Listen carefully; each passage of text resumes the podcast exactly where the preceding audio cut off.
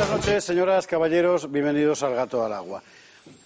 El miedo, todo el mundo lo sabe, es una de las grandes potencias que han movido a la humanidad desde el principio de los tiempos. Miedo a la pobreza, miedo al sufrimiento, miedo al dolor, miedo a la muerte, al fin. En estos meses largos, este año, de pandemia hemos asistido a numerosas manifestaciones miedo y ahora estamos viviendo una de esas manifestaciones en todo lo que concierne a la vacuna, como ayer en todo lo que concernía a cualesquiera otros aspectos, otros aspectos de la, de la enfermedad. Hay gente que por miedo se lanza a vacunarse sin la menor reflexión previa y hay gente que por miedo desconfía de la vacunación porque lo dice el poder, por miedo al poder. Aquí desde el principio hemos tratado de actuar al margen del miedo, de cualquier cosa que se nos planteara, examinarla racionalmente, objetivamente, tratar de hacernos preguntas concretas, tratar de, en fin, desviarnos, apartarnos de esa atmósfera de miedo para ser racionales. Hoy vamos a volver a hacerlo en una cuestión muy concreta que es la de la vacunación de los menores. Eh, yo sé que para muchos espectadores es una posición, en fin, que no les satisface del todo, porque unos desearían que fuéramos partidarios radicales de la vacunación a toda costa, porque es la única forma de salvar a la humanidad. Otros, porque consideran que la vacunación en sí misma es una trampa que nos tiende el sistema para someternos. Bueno, eh, nosotros vamos a tratar de dar respuestas objetivas lo más eh, concretas posible a problemas objetivos.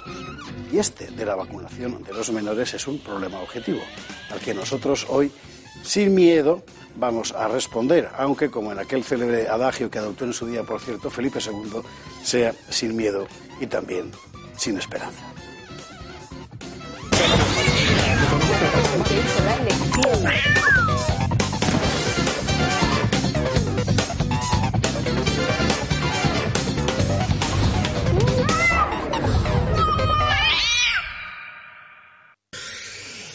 Son las 21.47, las 20.47 en las Islas Canarias y nosotros vamos a empezar a hablar de muchísimas cosas que han pasado hoy. Le cuento la última, la Audiencia Nacional ha tumbado las restricciones que quería poner el gobierno a la hostelería durante el verano. Acaba de decir el gobierno que está dispuesto a negociar. Hombre, más le vale, porque desde luego se acaban de meter en un jardín, en fin.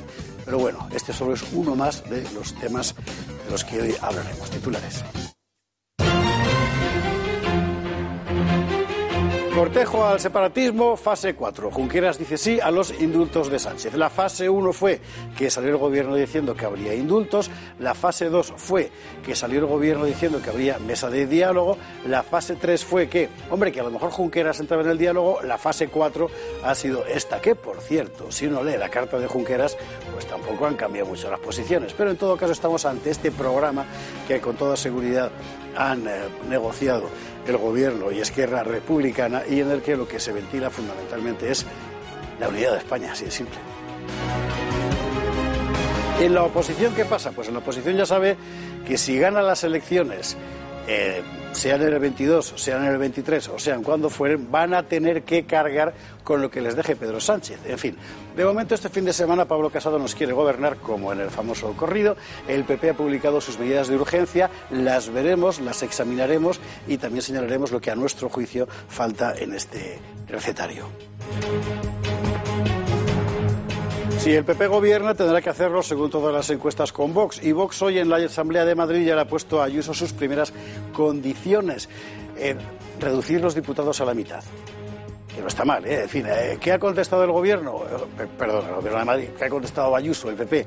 Pues han contestado que, hombre, ellos ya llevan en el programa eso, pero que hay que modificar el estatuto de la comunidad, etcétera. Bueno, aquí, aquí hay en todo caso materia de negociación, materia de disenso también y veremos la última hora. No le va muy bien al gobierno en los tribunales. El Consejo del Poder Judicial hoy en el Pleno ha confirmado la ponencia que reprochaba a la ley de memoria democrática ser antidemocrática, porque cercenaba el derecho de reunión, cercenaba la libertad de expresión, etcétera. Este revés formidable para Carmen Calvo, ya veremos en qué se sustancia. De momento el gobierno sigue en su ola eh, no, sé cómo llamarla, la verdad. En Murcia no quieren ponerle el aeropuerto Juan de la Cierva, el nombre del inventor del autogiro, porque claro, es que era partidario de Franco. ¿Qué quiere usted que le diga? En Melilla retiraron la estatua del comandante legionario Franco, que fue el que salvó la ciudad cuando el desastre de Anual, hace ahora 100 años. Y la justicia ha dicho que esa estatua tiene que quedar buen recaudo. Se están volviendo locos y nos están volviendo locos.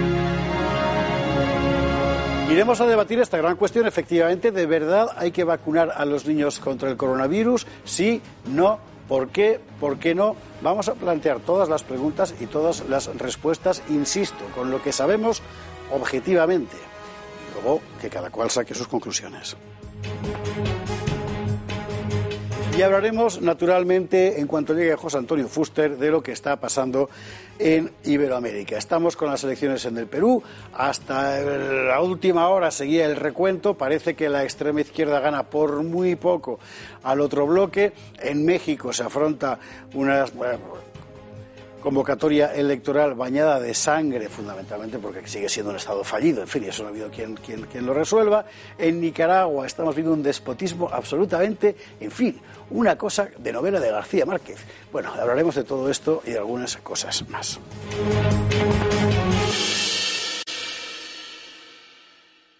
Y lo haremos en compañía de nuestros contertulios de esta noche, que son los habituales de la mesa de los lunes. Don Román Cendoya, ¿cómo estás? Muy buenas noches. Muy bien, muy buenas noches. Pendiente de lo que está pasando en Perú. Última hora de Perú, ahora mismo, porque nosotros hemos cerrado el, recuento cuando hemos hecho el vídeo, a las ocho y media, ¿o sí? Vamos a ver, eh, sigue el recuento, va a ser hasta el final y hasta el último voto.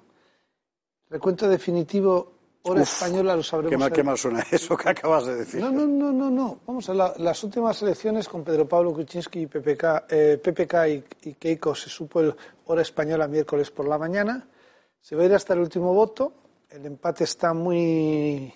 Voy a decir, la última vez fue 40.000 votos sobre una población de 25 millones de censo. Y en este momento la determinación probablemente esté en el voto del extranjero no residente, en donde Keiko ha sacado un 70% respecto a un 30%, que eso sí se sabe las actas, pero no están todavía incorporadas al cómputo.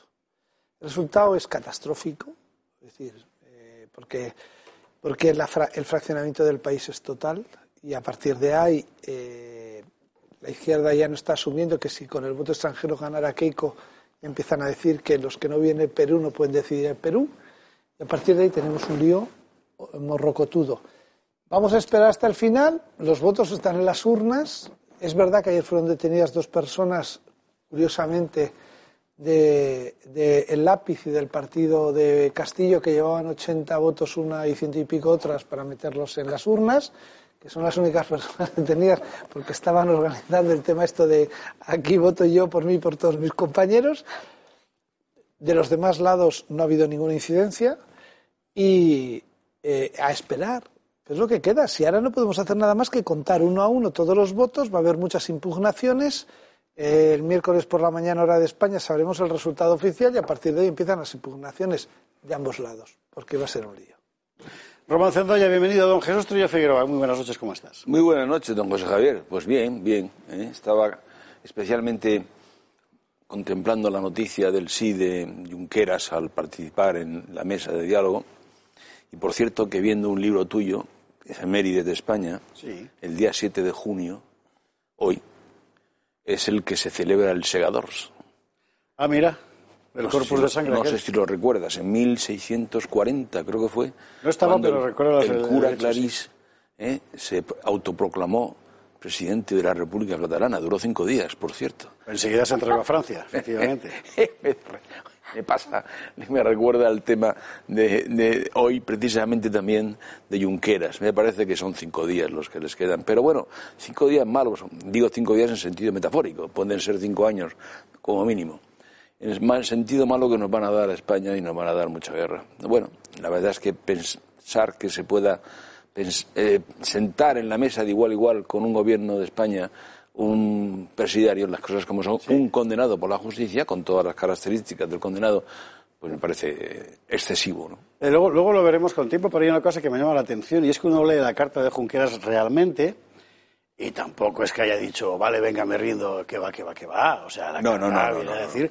Eh, pero es muy interesante el hecho de que de, de, la orquesta mediática que se ha organizado en torno a la carta, lo cual demuestra, además en el día de la visita eh, de Sánchez y, y, Aragonés a Foment del Treball que estaba la cosa perfecta. Por eso, por eso recordaba el culo a Clarís, porque no es precisamente una cosa muy clara la que... no, efectivamente, sí. Jesús, bienvenido. Don Julio Ariza, muy buenas noches, ¿cómo estás? Muy bien, muchísimas gracias. Estupendamente bien. Sí. Muy interesado por lo que es el, el guion de este programa que usted ha enumerado y muy específicamente por el tema de la vacunación de los pequeños. Siempre he explicado en, en este programa y en otros programas que mi posición respecto a, las vacunas es muy sencilla. Si alguien me pregunta si debe vacunarse o no, le contesto que él sabrá, que yo no sé sobre eso. No puedo dar un consejo a alguien sobre si debe o no vacunarse, a una persona adulta. Sin embargo, si alguien me pregunta si, deben vacunarse de forma generalizada a los niños menores, responderé que no, que no deben vacunarse a los niños menores. Y sobre eso me, apetece y me interesa mucho hablar, especialmente porque los propios prospectos vademecums de las, de las eh, vacunas, la de Janssen, la de Pfizer, desaconsejan vacunar a los niños, a las personas menores de 18 años, y, y, lo hacen ellos mismos en sus prospectos, con lo cual me cuesta mucho trabajo pensar que vengan otros políticos a recomendar o a obligar a la vacunación eh, de niños menores. Y por eso me interesa mucho el asunto. Creo que es muy grave, muy importante y que se toque en este programa me apetece mucho, la verdad. Aquí están pasando cosas que no son eh, normales en absoluto. Moderna, que en su propio eh, en fin, desaconsejaba la vacuna para menores, hoy ha pedido a la Unión Europea que se la autorice. Entonces, esto no puede ser, quiero decir, o es una cosa o es la otra. Pero si el fabricante dice que la desaconseja para menores y tres meses después el fabricante dice que por favor para menores sí, que nos lo aclaren. seguramente si entre medias el responsable del fabricante no hubiera dicho que quieren tres dosis, pues a lo mejor lo entenderíamos todavía mejor. Esto es una cosa, en fin. Sí, y luego que oculten eh, la, presencia de células embrionarias eh, humanas, concretamente del riñón, en algunas de las vacunas y que hayan suprimido esa información en algunos prospectos también me parece especialmente grave. Yo no soy nada conspiranoico, eh, más bien al contrario, intento ser empírico en, y o, apoyarme en datos empíricos para tomar determinadas opiniones y en este caso creo que es gravísimo que esa información se oculte. En datos empíricos nos vamos a apoyar hoy precisamente para examinar esta cuestión. Julio, bienvenido, muy buenas noches. Doña Nuria Val. Muy buenas noches. Qué bien, porque ah, llevaba ya aquí, en fin, sin venir.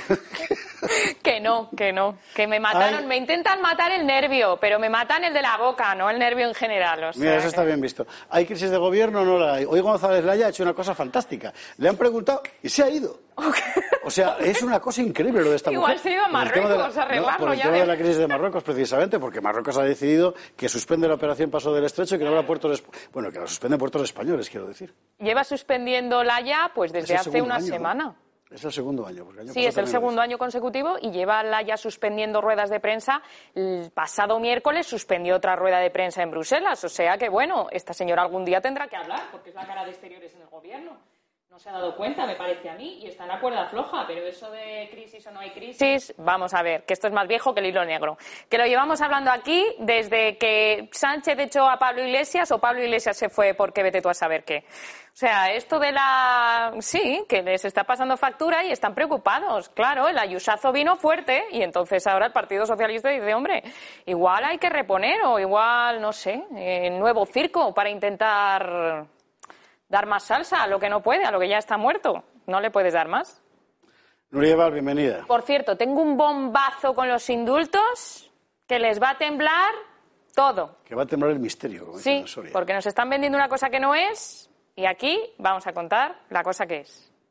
Nuria Val, bienvenida. Nosotros, dentro de un instante, aquí con José Antonio Fuster, director de la Gaceta de Liberosfera, vamos a repasar todo lo que está ocurriendo en Hispanoamérica. Un montón de espectadores españoles, pero también colombianos, peruanos, etcétera, nos han dicho que es que no nos hacéis ni caso. Bueno, no es verdad, sí que hacemos caso, pero realmente vale la pena porque en este momento el panorama de crisis es muy preocupante. En Colombia seguimos con el follón de la violencia, de la policía, etcétera. Vale. En México, que encara unas elecciones, ahora mismo tenemos un clima de, en realidad es una guerra social, no sé cómo llamarlo de otra forma, en Perú estas elecciones que pueden llevar al poder a un grupo comunista muy radical. En fin, la cosa está. Y luego lo de Nicaragua. O sea, lo de Nicaragua es una cosa. Tirano Banderas es Pericles comparado con, con, lo de Ortega. En fin, de verdad que la cosa es. Así que lo vamos a ver de inmediato. Antes, les recuerdo lo siguiente, y es muy importante. Nosotros aquí vamos a poder hacer algo como luego, por ejemplo, contar lo de las vacunas con entera libertad, porque usted está ahí apoyándonos. Porque gracias al Club de Amigos usted puede colaborar con nosotros para que esta sea una voz enteramente libre y si más gente nos apoyara, pues no solo seríamos libres, sino que además se nos vería en todas partes. Por ejemplo, podríamos emitir en Cataluña en directo, en abierto, perdón, cosa que todavía no es posible, pues porque evidentemente ni Carmen Calvo ni Junqueras nos van a dar el dinero para hacerlo. Pero para eso nosotros tenemos el club de amigos, para que usted se enrole y aporte ahí. Está Julieriza mirándome diciendo... No, no, eh, porque los que se den de alta además esta noche mañana van a recibir, cuando reciban el carnet del Club de Amigos, completamente de forma gratuita, el libro de José María Pemán, La historia de España contada con sencillez, gratuitamente, junto con el llavero de la bandera de España. Así de sencillo. Pues mira. Así que les animamos con ese pequeño obsequio a que ustedes se den esta misma noche, mañana, de alta en el Club de Amigos. Para Oriol Junqueras es el regalo ideal. ¿verdad? Le encantará y que además de eso, amigos. Nosotros tenemos nuestro plan de actividades. Que le recuerdo cómo está ahora mismo la cosa, porque mañana martes a las seis y media Jesús Trillo Figueroa Martínez Conde presenta El Mundo entre guiones, su novela, a las seis y media, videoconferencia en el Club de Amigos. Ya sabe usted que si quiere el libro dedicado, muy bueno. Lo, lo, pide a través del Club de Amigos y Jesús se lo manda firmado y dedicado. De otra forma, no bueno, pues, podría tenerlo firmado y dedicado, pero tener que ir a verla y es un lío. A través del Club de Amigos, eh, usted lo pide y se lo mandan dedicado y firmado. Al día siguiente, miércoles, terminamos la temporada musical de Edgar Martín, que ya sabe usted que nos explica la música, nos la pone, es una maravilla. Y lo hace con Manuel de Falla, que es uno de los grandes nombres de la música del siglo XX, no solo española, universal. El embrujo de la música de Manuel de Falla, el miércoles 9 de junio a las 6 de la tarde. El miércoles 16, la semana siguiente, en nuestro recorrido por las catedrales de España, nos vamos a la Catedral de Toledo con María Madrid.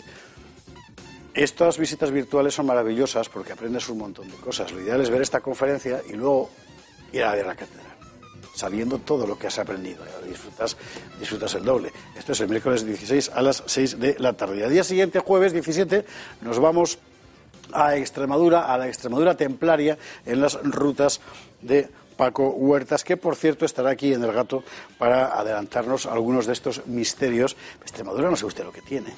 O sea, es una cosa descomunal. En fin. Pues esto será el jueves a las seis, el jueves 17 a las seis y media de la tarde. Ya sabe usted que es videoconferencia, que usted eh, llama, le mandan el link a casa y a disfrutar sin mascarilla y sin distancia de seguridad y sin nada porque está en su casa tan ricamente. Nos vamos a la publicidad. Pausa. A la vuelta. Paseo por Hispanoamérica. Última hora de Perú. ¿Qué está ocurriendo? Bueno, arde bajo el volcán como en la novela. Hasta ahora mismo.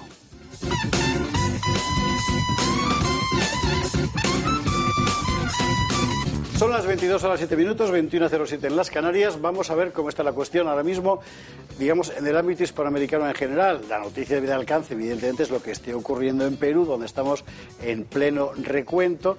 Pase lo que pase, el país está partido en dos prácticamente al 50%, lo cual no presagia nada bueno, pero en fin. A modo de panorámica general, Patricia Tenorio nos ha preparado el siguiente paisaje.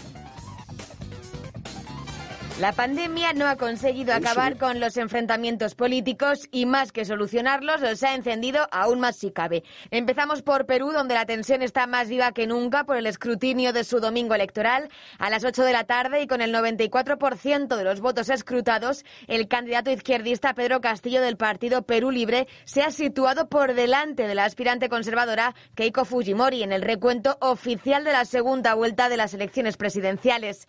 En esta segunda vuelta han participado participado más de 25 millones de electores. El principal apoyo electoral de Pedro Castillo se encuentra en los Andes y la selva amazónica, mientras que el de Keiko está en Lima, la capital, las ciudades costeras y fuera del país. Por eso aún no hay nada decidido. Aún faltan por procesarse las actas de las zonas más alejadas de la selva y los Andes y también las del extranjero. Estas fueron las últimas palabras del cierre de campaña de Keiko.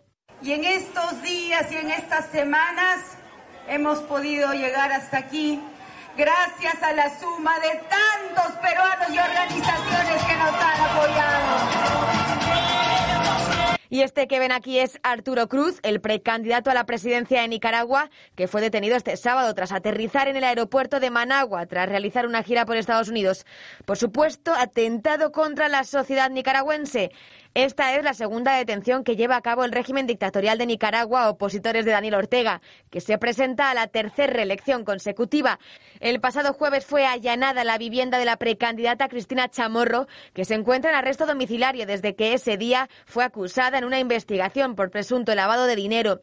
Parece que en Nicaragua no está siendo nada fácil aspirar a la presidencia si no eres Daniel Ortega. Júzguelo ustedes mismos. La situación en México no es mucho mejor. Miren estos titulares. Después de varios meses, este domingo se ha dado fin al proceso electoral y esperemos se ponga fin también a los meses de violencia, donde 89 políticos han muerto, 35 de ellos candidatos, fruto del ambiente que se respira en el país cada vez que distintas facciones políticas y los narcos entran en campaña electoral. México ha escogido ya a los 500 miembros de la Cámara de Diputados, 15 gobernadores y miles de autoridades locales. Ahí es donde López Obrador deberá reunir los apoyos necesarios para sacar adelante sus reformas. Así que la cosa está, en fin, eh, pero que muy mal, pero que muy mal. José Antonio Fuster, director de La Gaceta de la Iberosfera. ¿Qué tal? Muy buenas noches. ¿Os quejaréis de falta de información? No, la verdad es que no. Vaya Pero, desastre. ¿Qué prefieres? ¿Las buenas noticias buenas? Hablamos primero de las malas. ¿Cuál quieres? Pues no lo sé, la última hora de Perú que te han mandado, ¿cuál es? La última hora de Perú es mala. Sigue mandando Castillo por un tres décimas por encima de Keiko Fujimori. Y todo. Y ya con el voto exterior pues, casi completamente contabilizado. Solamente quedan ciertas zonas de, de Amazonía que en principio serían favorables a Castillo. Con lo cual Keiko Fujimori a la tercera no va la vencida. Y se nos queda otra vez eh, Perú en manos de. ¿Cuándo se jodió el Perú? ¿Ya? ¿Te acuerdas? ¿De qué decía? Sí, la que de pues, las eh, pues lo sabes, Oye, y- ya lo sabes, la fecha exacta desde ayer. ¿Por qué Castillo? ¿Castillo qué representa? Castillo es el comunismo. Pero es un comunismo con muy pocas luces.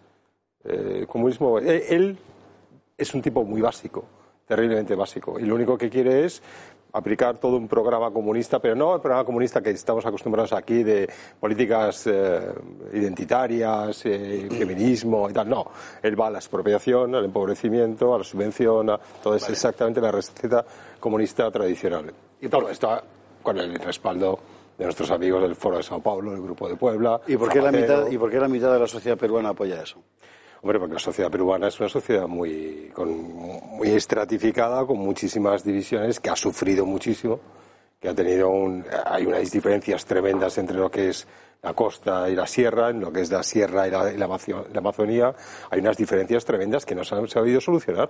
El primero que intenta solucionar todo eso y los problemas que tiene realmente el pueblo llano, el pueblo campesino, el pueblo tal, es, es Alberto Fujimori, el que está ahora mismo en prisión purgando todos sus, sus delitos.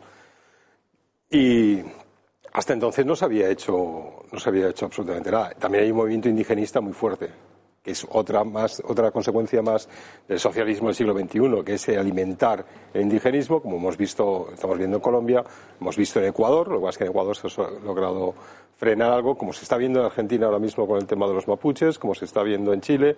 El indigenismo está cobrando una fuerza extraordinaria en Centroamérica también, una fuerza extraordinaria en toda la iberosfera y eso es algo que vamos a tener, vamos a pagar tarde o temprano, porque el indigenismo es aliado de la izquierda. Nicaragua.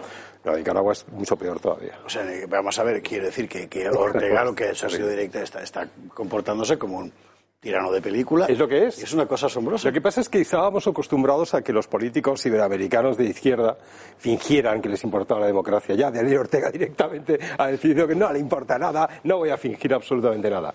En diciembre aprobaron una ley que se llama la Ley de la Defensa de los Derechos del Pueblo por la Independencia, la Soberanía y la Autodeterminación para la Paz. Esas, esa- esas tipo, ese tipo de leyes de- con nombre cursi Sí. que le encanta a la izquierda. Bueno, esa ley era terrible. Eh, te metías en el articulado y lo que da la prerrogativa al gobierno, en este caso a la fiscalía, para enganchar a cualquiera que ellos consideraran que estaba eh, maniobrando contra los intereses de Nicaragua. ¿Cuáles son los intereses de Nicaragua? Los de Daniel Ortega y los, por supuesto, los de su mujer, Rosario Murillo. Entonces, claro, dices, ah, han- el otro día fue Cristiana Chamorro, ahora ha sido Arturo Cruz. Eh, cualquiera que ose presentarse a las elecciones presidenciales, que van a ser dentro de cinco meses todavía, pero es que Daniel Ortega ya está purgando toda la oposición desde ya. Es decir, y creíamos en diciembre, fíjate, cuando se vio esa ley, eh, hubo un articulista nicaragüense que dijo, vienen a por nosotros, a por la prensa. Nosotros dijimos, qué vergüenza, mira aquí a por la prensa. Nos equivocamos, no era la prensa el objetivo. Eh. El objetivo era la oposición entera, no, no va a quedar nada. Nadie se va a poder presentar contra Daniel Ortega. Es terrible. Enseguida abrimos la mesa, pero an- antes México. Eh, eh, eh, México son las noticias buenas. Bueno, mira qué bien. ¿Y cuáles son las buenas? Bueno, a ver, buenas, semibuenas. Semibuenas es que López Obrador sigue mandando, pero manda mucho menos que hace dos días. Y eso es importante. Importante es que López Obrador es como, es- ya sabemos que es un tipo algo excéntrico también y con una Sí. Idea eh, totalitaria del poder, de concentración del poder en manos presidenciales. Idea porfiriana. Muy bien, sí, eso es, eso es, es, es perfecto, gracias. Pues eh, además me lo voy a aprovechar para los estudios. Me lo voy a aprovechar para un editorial que voy a hacer esta noche para la Gaceta esa. Venga. Entonces, lo que pasa es que ha perdido, ha perdido algo de poder. Eh, perdido algo de poder significa que retiene la mayoría absoluta, no la retiene por sí mismo, por sí solo, la, re- la retiene junto a sus socios de gobierno. Ya sabes, López Obrador es Morena y después hay otros dos partidos, el Partido Verde y el Partido de los Trabajadores de México, que se forman la coalición con Morena de gobierno. Entre ambos, entre los tres, perdón, tienen la mayoría absoluta, pero no tienen la mayoría calificada. La mayoría calificada, que es la que se necesita en México para hacer reformas constitucionales.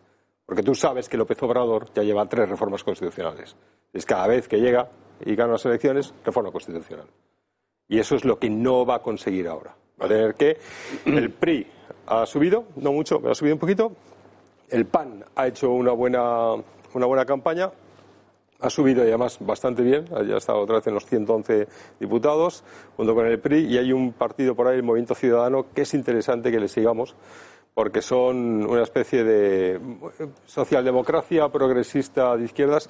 Vamos a ver cuál de todos esos partidos, no, el PRI y el PAN no, pero vamos a ver si Movimiento Social, Partido Verde o Partido de los Trabajadores, pues son lo que esperamos, decir, que se venden al mejor postor. Vamos a entrar a fondo enseguida en toda la cuestión. Eh, yo querría además hablar al margen de Colombia, donde, como usted sabe, lo que ha ocurrido es, vamos a ver, un estallido social fundamentalmente de carácter indígena, pero con frecuencia movido desde fuera y desviado hacia otro tipo de reivindicaciones, movimiento que se ha plasmado en las acciones contra la policía, la cual, por su parte, apenas ha podido defender, aún más. En general no se ha defendido en absoluto, tras lo cual el presidente Duque ha decidido, una, que es una cosa como de Asterix, ha decidido que lo que va a hacer es eh, limitar las eh, capacidades de la policía para responder, con lo cual yo no sé dónde vamos a, parar. Creo que tenemos unas imágenes, por cierto, de hace pues nada, dos días en, el, en, en Cali. ¿Las tenemos? Vamos a, vamos a verlas. Escuchamos, escuchamos.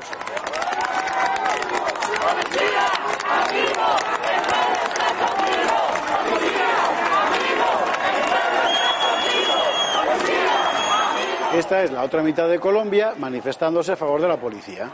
El otro día veíamos aquí a unos indígenas eh, manifestándose contra la violencia indígena. Bueno, eh, es el follón que hay en Colombia, que es un país roto en este momento y no en dos, en cuatro, en cinco o en seis trozos. Así que los unos por los otros, y aunque son países distintos, con circunstancias diferentes, cada uno de ellos con una problemática específica, si os parece, vamos a tratar de verlo, en fin, en, su, en su conjunto. Roman, Romancendo ya, Perú, última hora. No, estamos contando votos. Es decir, eh, hasta el miércoles por la mañana no sabremos la situación real del resultado, pues las últimas elecciones fueron por 40.000 votos, sobre un censo electoral de 25 millones. Todavía no están incorporados los votos eh, extranjeros, que son un 70% a favor de Keiko Fujimori, están las actas pero no incorporadas a la OMPE, Organismo Nacional de- Peruano de Elecciones. Y puede ser el diferencial. Hay más de 9.000 actas impugnadas, con lo cual el recuento va a durar semanas. Y hay una fractura real en el país, es decir, es un 50% contra un 50%. En este momento, en este último momento, es 50-167 a favor de Pedro Castillo, 49-833 a favor de Keiko Fujimori, según la OMPE. Eh, ¿Cuál es el problema? Que gane quien gane. Bueno, sí, es decir, si gana Castillo es un desastre.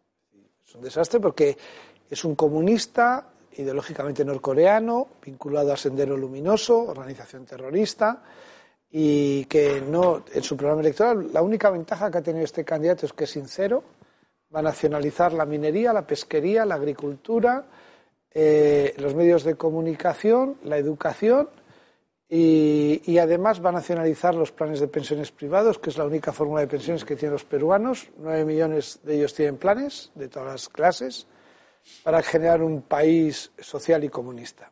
Es decir, es retroceder 50 años en la historia de la humanidad a un comunismo ortodoxo. Es un sería un éxito para el Foro de Sao Paulo. Tendrían ya Chile, que ha elegido un parlamento que va a hacer una constitución comunista que tiene que ser ratificada por el pueblo, que no lo va a ratificar y va a estar tres, cuatro o cinco años en una incertidumbre eh, estructural brutal que sugiere una crisis total. Bolivia, en el que están los de Evo que ha vuelto, Argentina fatal, Brasil en un enfrentamiento, Colombia en puro lío social, Ecuador una isla y, Te falta, Perú, y te falta Brasil. y Perú, gane quien gane, eh, dividido, fragmentado y al borde que va a haber un estallido social grande, sobre todo si gana Keiko. Si no gana Keiko, se asume, aunque grandes fortunas, personas, individuos y empresas, vía Panamá, etcétera, llevan un mes sacando capitales, comprando casas y huyendo del país, por si acaso, porque Venezuela va a ser una caricatura a lo de lo que podría ser el Perú. Hay que esperar porque los votos están emitidos, están en las urnas. Es verdad que solo ha habido dos detenidos por la policía que llevaban votos falsos siempre a favor del comunismo. No han encontrado ninguno a favor de Keiko. Son estas cosas de la izquierda democrática con K, de la República Democrática Alemana, que estaba allá detrás del muro, ¿no?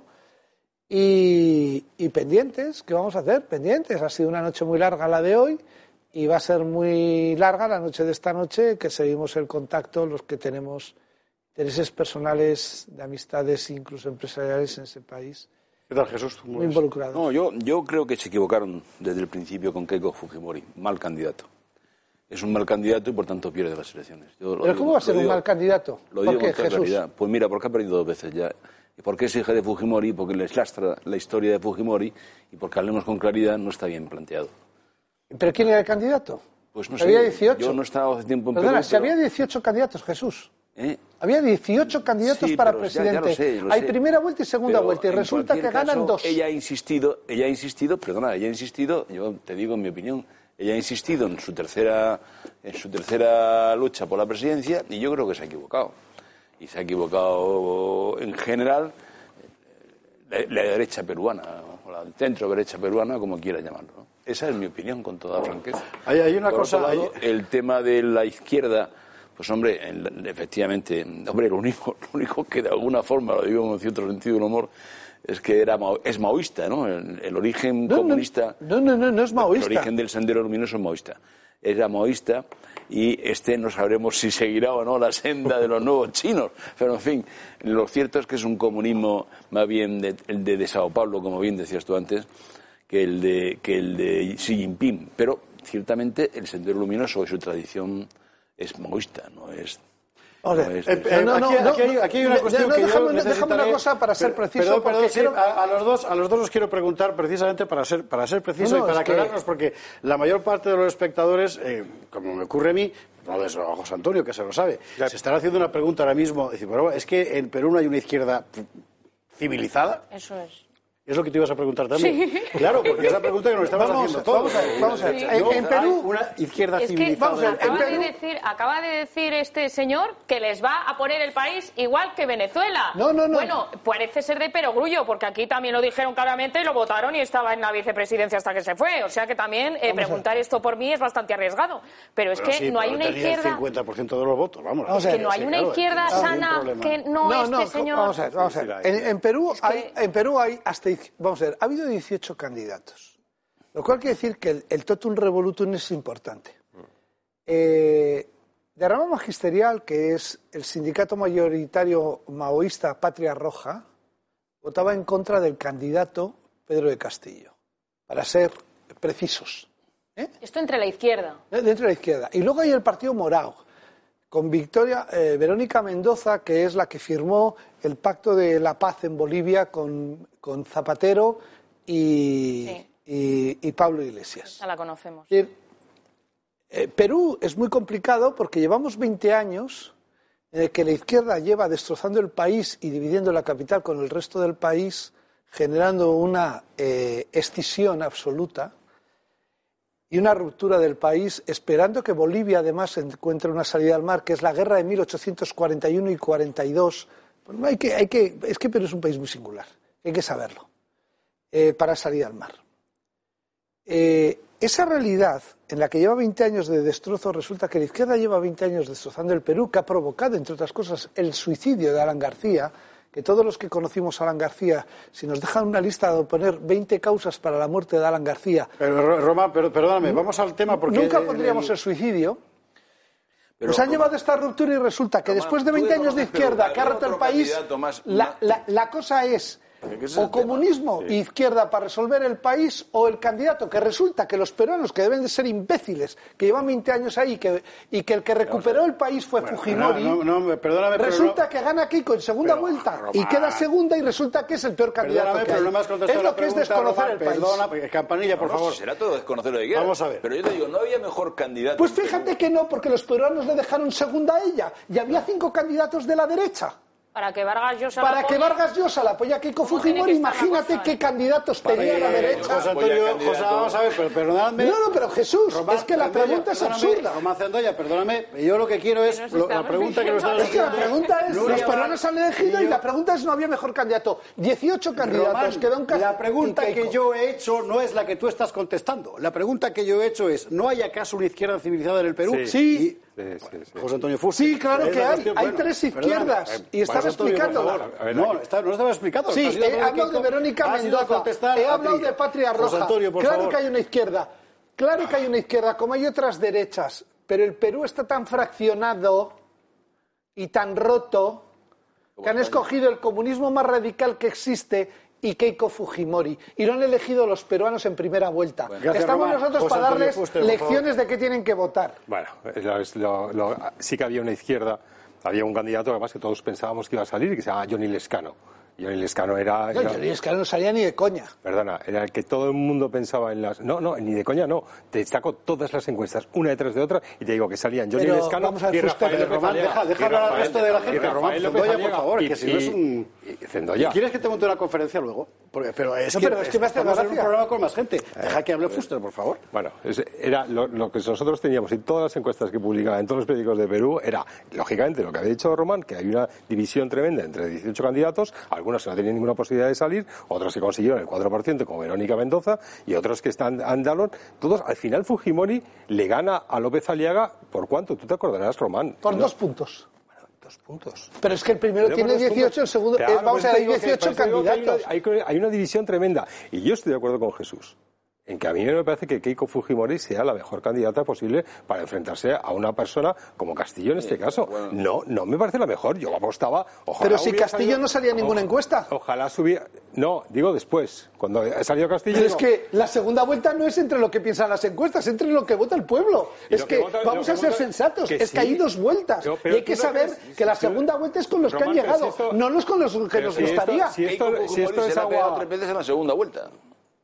Esta es la veces. tercera vez, efectivamente. Y, y la tercera vez que se presenta. ¿Será sí, que el no, país le, ver. será que el país Perdóname, le vota, no? Espera, espera. ¿Será que el país le vota, no que no le con todo vota? cariño, Román, con todo cariño, te tengo que hacer una observación que tú conoces bien y que te dejas llevar por la pasión.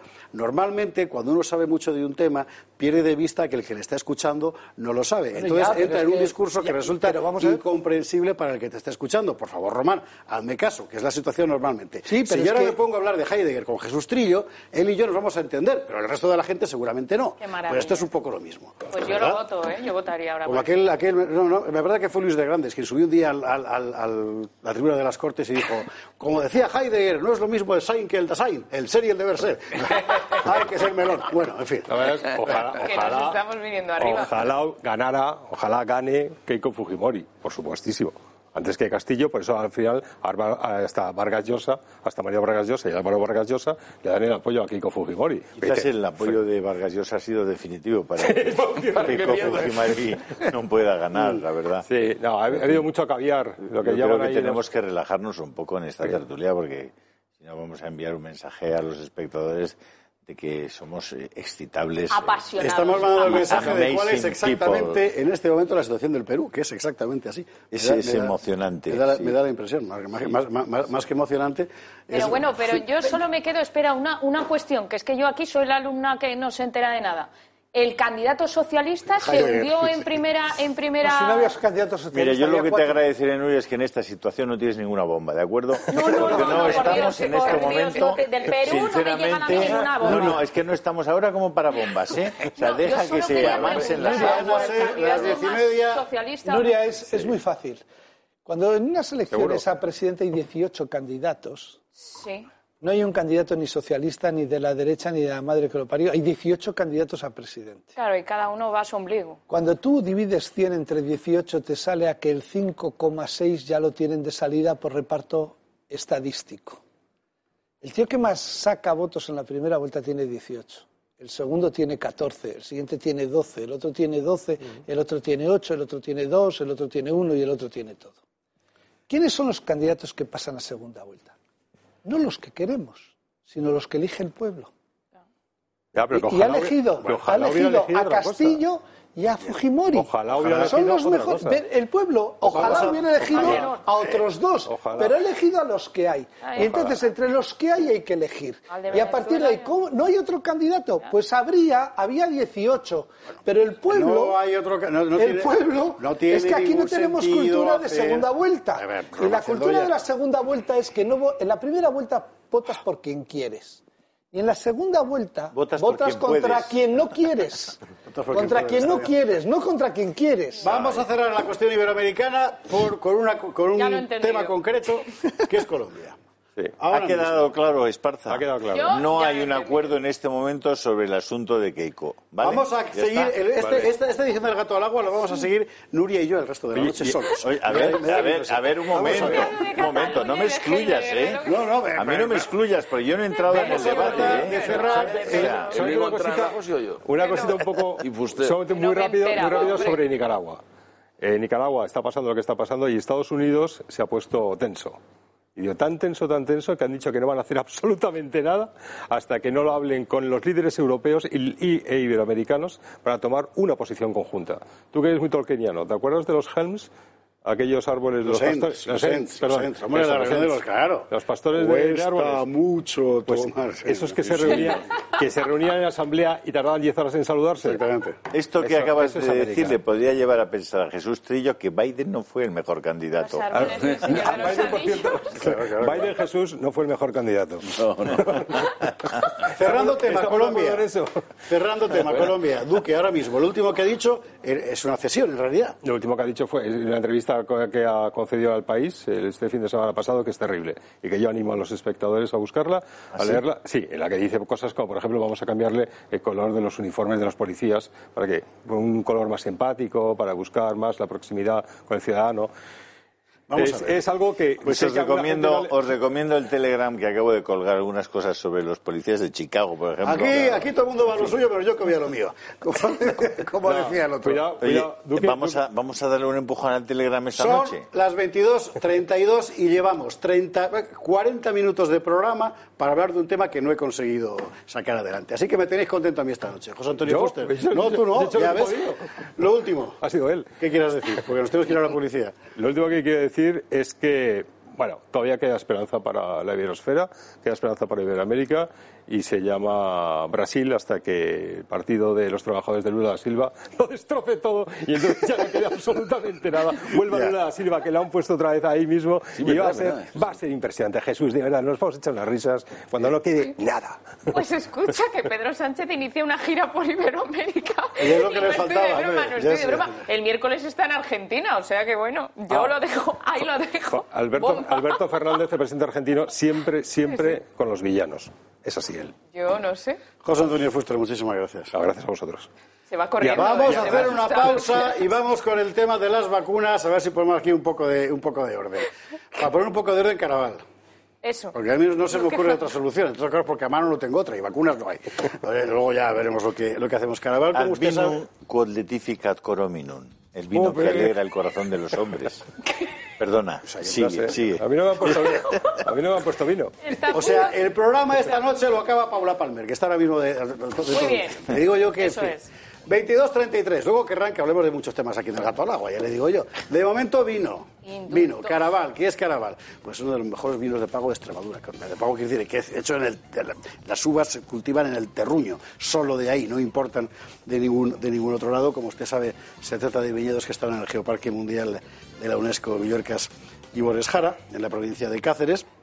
Y están en celebración porque ayer recibieron dos premios Bacus eh, eh, otorgados por la Unión Española de Catadores al, al um, Caraval Cavea, distinción de plata, y al Caraval Goulet de- Gulae, en fin, distinción de eh, oro. Es la única bodega de Extremadura que tiene dos galardones en esta edición y representa además el 50% de los vinos premiados en Extremadura. En fin, vino, un vino importante. Con el código Toro Toro TV, ¿qué es lo que usted obtiene? Pues os voy a contar, un 25% de descuento en todos los productos y dos copas Caraval de la marca Riedel de regalo para pedidos superiores a 60 euros, que son ideales para brindar. También puede comprar a través del correo que aparece en pantalla, del jeroglífico asirio denominado QR que aparece ahí abajo a la izquierda, y si no el teléfono como toda la vida, que le va a resultar igual. Y, y a disfrutar. Vámonos a la publicidad. Nanopausa y a la vuelta las vacunas.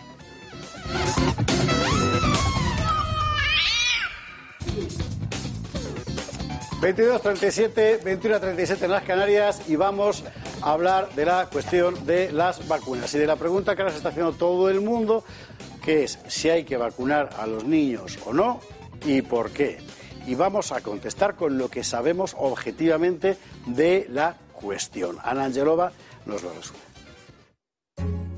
Juego de verdadero o falso. Suena divertido, sobre todo cuando lo que nos jugamos no es la salud, aunque parece que últimamente la cosa va de eso. La primera afirmación con la que jugamos es la siguiente. Las vacunas que conocemos contra el coronavirus se encuentran en fase experimental.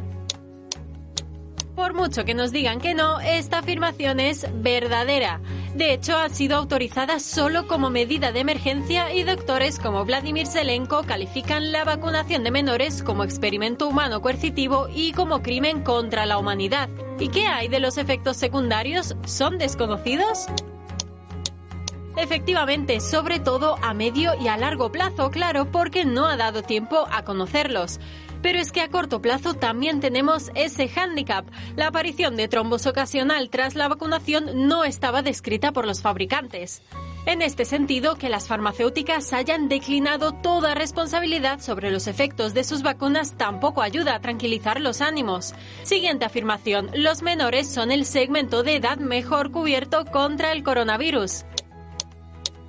Así es, y los datos hablan por sí solos. El número de casos en menores son una pequeña parte del total de españoles que contraen el virus, y el número de menores que acaban en UCI o que fallecen es tan pequeño que ni siquiera tiene peso en las estadísticas.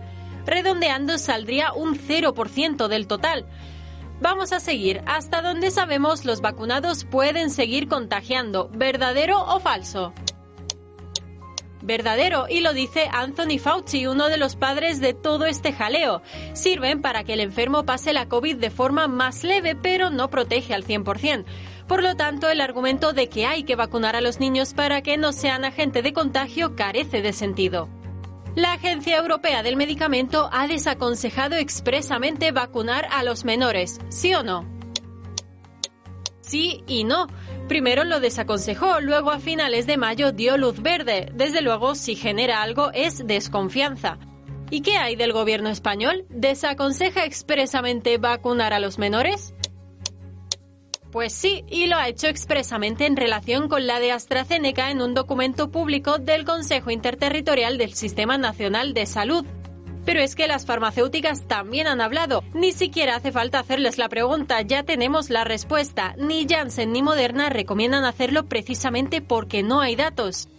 Sabiendo todo esto, es inevitable hacerse la gran pregunta. Si tanto el gobierno español como las propias farmacéuticas y en un cierto momento la Agencia Europea del Medicamento han desaconsejado vacunar a los menores, si los menores en la abrumadora mayoría de los casos soportan bien el virus, si los vacunados pueden seguir transmitiendo ese virus, si todo esto es así, ¿qué sentido tiene aplicar a los menores un preparado aún experimental cuyos efectos secundarios son desconocidos? ¿Qué pesa más, el riesgo de contagio del SARS-CoV-2 o la incertidumbre de un producto cuyos efectos, en el caso de los menores, nadie ha descrito? ¿De verdad es sensato imponer la vacunación obligatoria a los menores? Moderna, después de haber desaconsejado en sus documentos oficiales que se vacune a menores, hoy ha pedido a la Unión Europea vacunar a menores. Y la Agencia Europea del Medicamento, que en su momento desaconsejó vacunar a menores, parece que ahora está por la vacunación de menores. ¿Por qué? Es la pregunta. Hemos preguntado al Colegio Oficial de Médicos de Madrid. Y lo que nos ha dicho es literalmente esto que vamos a ver ahora.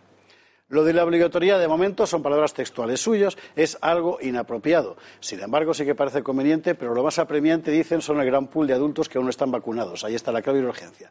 La pertinencia de vacuna obligatoria en niños se verá más adelante, dicen ellos. Es una recomendación literal de expertos colaboradores del Colegio Oficial de Médicos de Madrid. Es decir, que consideran inapropiada la obligatoriedad, aunque conveniente, la vacuna. Y que la pertinencia de la vacuna obligatoria en niños se verá más adelante. A mí me parece absolutamente insatisfactoria la respuesta, pero en todo caso, bueno, el Colegio Oficial de Médicos eh, son ellos. Y ahora la pregunta que uno se hace normalmente, quiero decir, cualquier padre de familia es, en condiciones objetivas de riesgo, ¿qué es mejor? ¿Vacunar o no? Y no está nada claro que la respuesta eh, correcta sea la de vacunar. Sí, en fin, Pero correcta, yo, yo creo que hay dos aspectos de la vacuna de los niños. El primero, ¿corresponde la obligatoriedad de la vacuna a los niños con el riesgo que corre un niño frente a la gripe china? Exactamente, que es lo que hemos contado ahí. Vale, parece que no, parece que en absoluto. Es decir, parece que los niños menores no tienen un riesgo real importante para su salud, para sus vidas, con la gripe china. Eso es lo que dicen las estadísticas de forma rotunda. Por tanto, si eso, no, si eso es así, no tiene ningún sentido aplicar una vacuna que tiene dos características. Una, que ha sido desarrollada en un tiempo récord y, por tanto, los efectos a medio plazo todavía son desconocidos, son desconocidos. Y dos, los efectos que está teniendo la vacuna en, los, en las vacunas en adultos son en este momento más importantes que el riesgo que puede tener un niño cuando contrae la gripe china. ¿De acuerdo? Por tanto, esos dos son dos aspectos que desde mi punto de vista son básicos. Otra cosa es que me digas, vamos a ver, si no hemos logrado vacunar a los adultos en riesgo, entonces los niños son posibles transmisores cuando son vacunados, tienen una carga vírica muchísimo menor y por tanto tienen menos posibilidades de contagiar, de infectar con esa carga vírica a los adultos que entren en contacto con ellos. Siendo eso así, tendría sentido que se recomendara la vacunación de los niños siempre y cuando se haya superado esa primera eh, cuestión, que es, oiga, usted en sus prospectos, y eso, esos prospectos los he eh, publicado en el Telegram, usted en sus pro- prospectos está diciendo que desaconsejan, eh, en todo caso, la vacunación de menores de 18 años. Si usted está desaconsejando la vacunación de menores de 18 años, yo le voy a pedir, antes de tomar cualquier decisión, que me diga por escrito por qué desaconseja la vacunación a menores de 18 años. Porque puede ser que su respuesta tenga, tenga algo que ver con lo que yo acabo de razonar. Así de sencillo. Perfectamente razonable lo que has dicho. Ahora, también es cierto que yo, por ejemplo, las dos últimas veces que cogí la gripe fue a causa de la transmisión por parte de un niño. Eh, la gripe, no, no, no el La gripe, ¿eh? claro. La gripe, hace Ya. años. No. Es decir, que efectivamente aquí hay dos aspectos. Un aspecto Pero eso es, nos ha pasado a todos toda la vida. eso nos ha pasado a todos toda la vida. Eh, el primer, eh, hay un clásico, el primer día que llevas al crío a la guardería. Y los piojos, Toda la, hay vacuna. Entre otras cosas, efectivamente. Y, y también es cierto, como sabéis muy bien, que los niños cogen todo, como quien dicen, ¿no? Es decir, que también, bueno, pues oye, no sé, lo que, lo que parece absurdo, efectivamente, y tiene razón Julio, es que si las propias farmacéuticas hacen una vacuna que dice que no son para niños, no sé qué tipo de vacuna están hablando. Vamos a ver, yo, yo, hasta donde he visto, las farmacéuticas dicen que no son para niños, desaconsejan que se vacune a menores porque los efectos a largo plazo, y desde luego los niños son los que a largo plazo lo van a conocer, nadie lo sabe. De hecho, no se conocía ni siquiera a corto plazo, porque los trombos no estaban No se saben a ningún plazo. Claro. Entonces, claro, un niño no sabes lo que va a ser de su vida dentro de 20 años, 25 años. Claro, entonces, eh, ¿qué sentido tiene plantear, por tanto, la obligatoriedad? Y ahora mismo la Junta de Andalucía está en la cosa de hacerlo obligatorio para niños, por ejemplo. Es un tema serio. Es que es muy complicado. ¿Por qué? Porque no hay tiempo. Lo que pasa que, y los prospectos, si uno lee el prospecto de una lavadora en Estados Unidos no la compra, ¿eh? No, no, en serio, porque, eh, y tú Jesús eres abogado, es decir, ¿para qué haces el prospecto? Para que si la contaminación de la cal que se junta con la porquería en el borde de la Luego no te piden responsabilidad. Bueno, bueno, pues las responsabilidades, ¿no? Y además es que en España el derecho europeo es muy distinto al derecho anglosajón, en donde eh, una demanda por cualquier cosa son tropecientos mil trillones de billones de dólares, porque además ahí trabajan en billones y trillones y te montan un pollo que te caes. Entonces los tíos dicen, aquí va el prospecto y yo me cubro. Es más, en el contrato de venta le obligaron a la Unión Europea que si algo fallaba, la responsabilidad no era de los laboratorios. ¿Por qué? Pues porque estamos trabajando una pandemia por primera vez en tiempo real. En tiempo real. Y no hay, no hay perspectiva, pero sí hay perspectiva judicial y puede haber todo tipo de, de responsabilidades. Entonces, claro, coge los prospectos y dices, bueno, normal, y además no lo transmiten, no están, sí, bueno, no lo sufren, pero lo pueden transmitir. Tampoco sabemos qué efectos secundarios podría tener a futuro el COVID pasado por un niño, que hemos visto en mayores que algunos tienen efectos secundarios haberlo pasado y te genera. Nadie sabe nada, pero las farmacéuticas están cubriendo. Ahora, obligar a vacunar esta vacuna que no se sabe, pues puede ser una barbaridad, pero es verdad que a los niños se les pone la múltiple polivalente y se les vacuna de todo según nacen y que luego encima tenemos conflicto con aquellos que no quieren vacunar a sus hijos, pero que luego la rubeola, el sarampión y tal lo contagian en las guarderías y, y pero, son, no pero pero son- son unas pero son, vacunas que ya sabemos. Claro, es que es lo que te iba a decir. No tiene es que, estamos afrontando una O sea, enfermedad. los de nuestra quinta, ¿cuántos niños cojos de la polio hemos tenido de compañeros en clase? unos, Unos cuantos. Claro. Sí, lo que pasa es que en un prospecto Pero lo que no román, yo estoy de acuerdo contigo, pero en, en un prospecto román tú puedes leer, mire, la consu- el consumo de este, de este medicamento le puede producir. Y entonces empiezas a leer dolores de cabeza, vómitos, todo. arcadas, eh, Es que no tomas una fatiga, no sé qué, no sé cuántos. Eso es una cosa. Eso es una cosa y eso prácticamente te lo encuentras en cualquier medicamento. No, en todos. Pero no te encuentras en cualquier medicamento que te diga No se ponga, no, no, no se recomienda. no Posología. se No, no recomienda se recomienda. a los niños este medicamento. Sí, estoy de Ese acuerdo. eso es otro asunto. Estoy de acuerdo. Pero lo que están haciendo es cubrirse. Porque, porque ya, eh, claro, ellos están cubriendo. El problema es la autoridad sanitaria. Ese es el problema. Pero vamos a ver, si Eh, estuvieran buscando solo cubrirse, mm, no- dirían, Es que no oiga, probado". recomendamos que no se ponga No, esta vacuna a es nadie. que no lo han probado. Pero, no, pero no lo han probado en nadie. No, Es claro, decir, pero a los- entonces, no, entonces si estuvieran dices- solo cubrirse, si fuera solo cubrirse y no hubiera más elementos, entonces no habría prospecto. Si hay prospecto es porque están vendiendo ese medicamento para que la gente se lo ponga. Pero aun vendiendo el medicamento te dicen, no se lo ponga usted a menores de 18 años. ¿Por qué? Pues entonces yo lo único que pido, Sí, pido no, estoy de antes de cualquier estoy- tomar estoy decisión, es, oiga, explíqueme. Pruébenlo. Primero, Explíqueme o usted, estudienlo. No, y sobre todo, dígame usted por qué en ese prospecto pone usted por escrito que no debe administrarse a niños menores de 18 años. Explíquemelo, porque quiero saberlo. Porque a largo plazo son los que podrían tener consecuencias muy largas y dicen, no se lo pongan menores. Porque no lo han probado, no han tenido ni Porque tiempo. precisamente es la cuestión. Esa es la Porque cuestión. no. Y No esto lo que han probado. diferencia respecto a otras experiencias con vacunación. Que Entonces yo lo que me temo es Claro. que nos dijeron hace cuatro meses en el Parlamento Europeo, oiga, en ningún caso se van a hacer pasaportes para los vacunados. Está Eso es completamente ilegal y nunca se podrán poner en marcha. Cuatro meses hace de eso. Parlamento Europeo, ¿vale? Resolución del Parlamento Europeo. Es Ahora es todo lo discriminatorio. Ya están poniendo los No, no, pasaportes. sí, mañana entra en vigor. Ya están poniendo los pasaportes. Es que es todo en pequeñas, vigor como decía, en pequeñas diócesis. todo el mundo sin Oiga, pasaporte. ya vale. Pero, Ya vale. Y ahora, ahora nos van a obligar a que los niños sean vacunados, te guste o no te guste. No, no, no. Hombre, no. No, no, por ahí no, ¿eh? O sea, otra vez hemos topado con los niños. Yo estoy totalmente en contra de que sea obligatorio. Y también pienso que jurídicamente hacen eso porque se lavan las manos. Porque si pasa algo, ah, a mí no me reclames. Y ahora lanzo otro órdago mayor que yo tenía información. Llega la vacuna para animales. Se llama Carnivac Cove, es rusa y ya se han interesado Austria, Polonia y Grecia. Menos mal que, bueno, el gobierno de Pedro Sánchez seguro que ya se ha interesado por esto. Y la inmunidad dura al ¿Qué, menos qué- seis qué- meses. qué has querido decir con eso? Porque son no, animales. Porque si se han ¿Por? No, porque si hay una vacuna, Pedro Ah. Sánchez coge y la Ah, compra. bueno, bueno, no bueno, sé ya. por qué, pero Vale. esto va así. Venga, hemos comprado ya, ya. Pues que se eso. la ponga, en todo caso. Eh, pero total, comprarla. que se está también poniendo en Pero- animales o se va a poner en animales. Eh, no quieren Porque decir de las los animales contraindicaciones. y no transmiten también el. COVID ahora. Claro, ahora dicen que sí, que, que se está pegando a animales o que sí. Claro, claro. Es que ahí, pues, eso. Pues yo quiero ser fabricante de vacunas. tú. Jesús Trillo.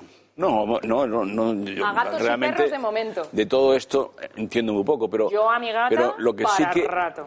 lo que sí que entiendo desde el punto de vista del sentido común de cualquiera es que esto es una locura, ¿no? Es decir que ahora resulta que eh, el famoso reservorio eh, está en cualquier animal que puede transmitir la, la cosa.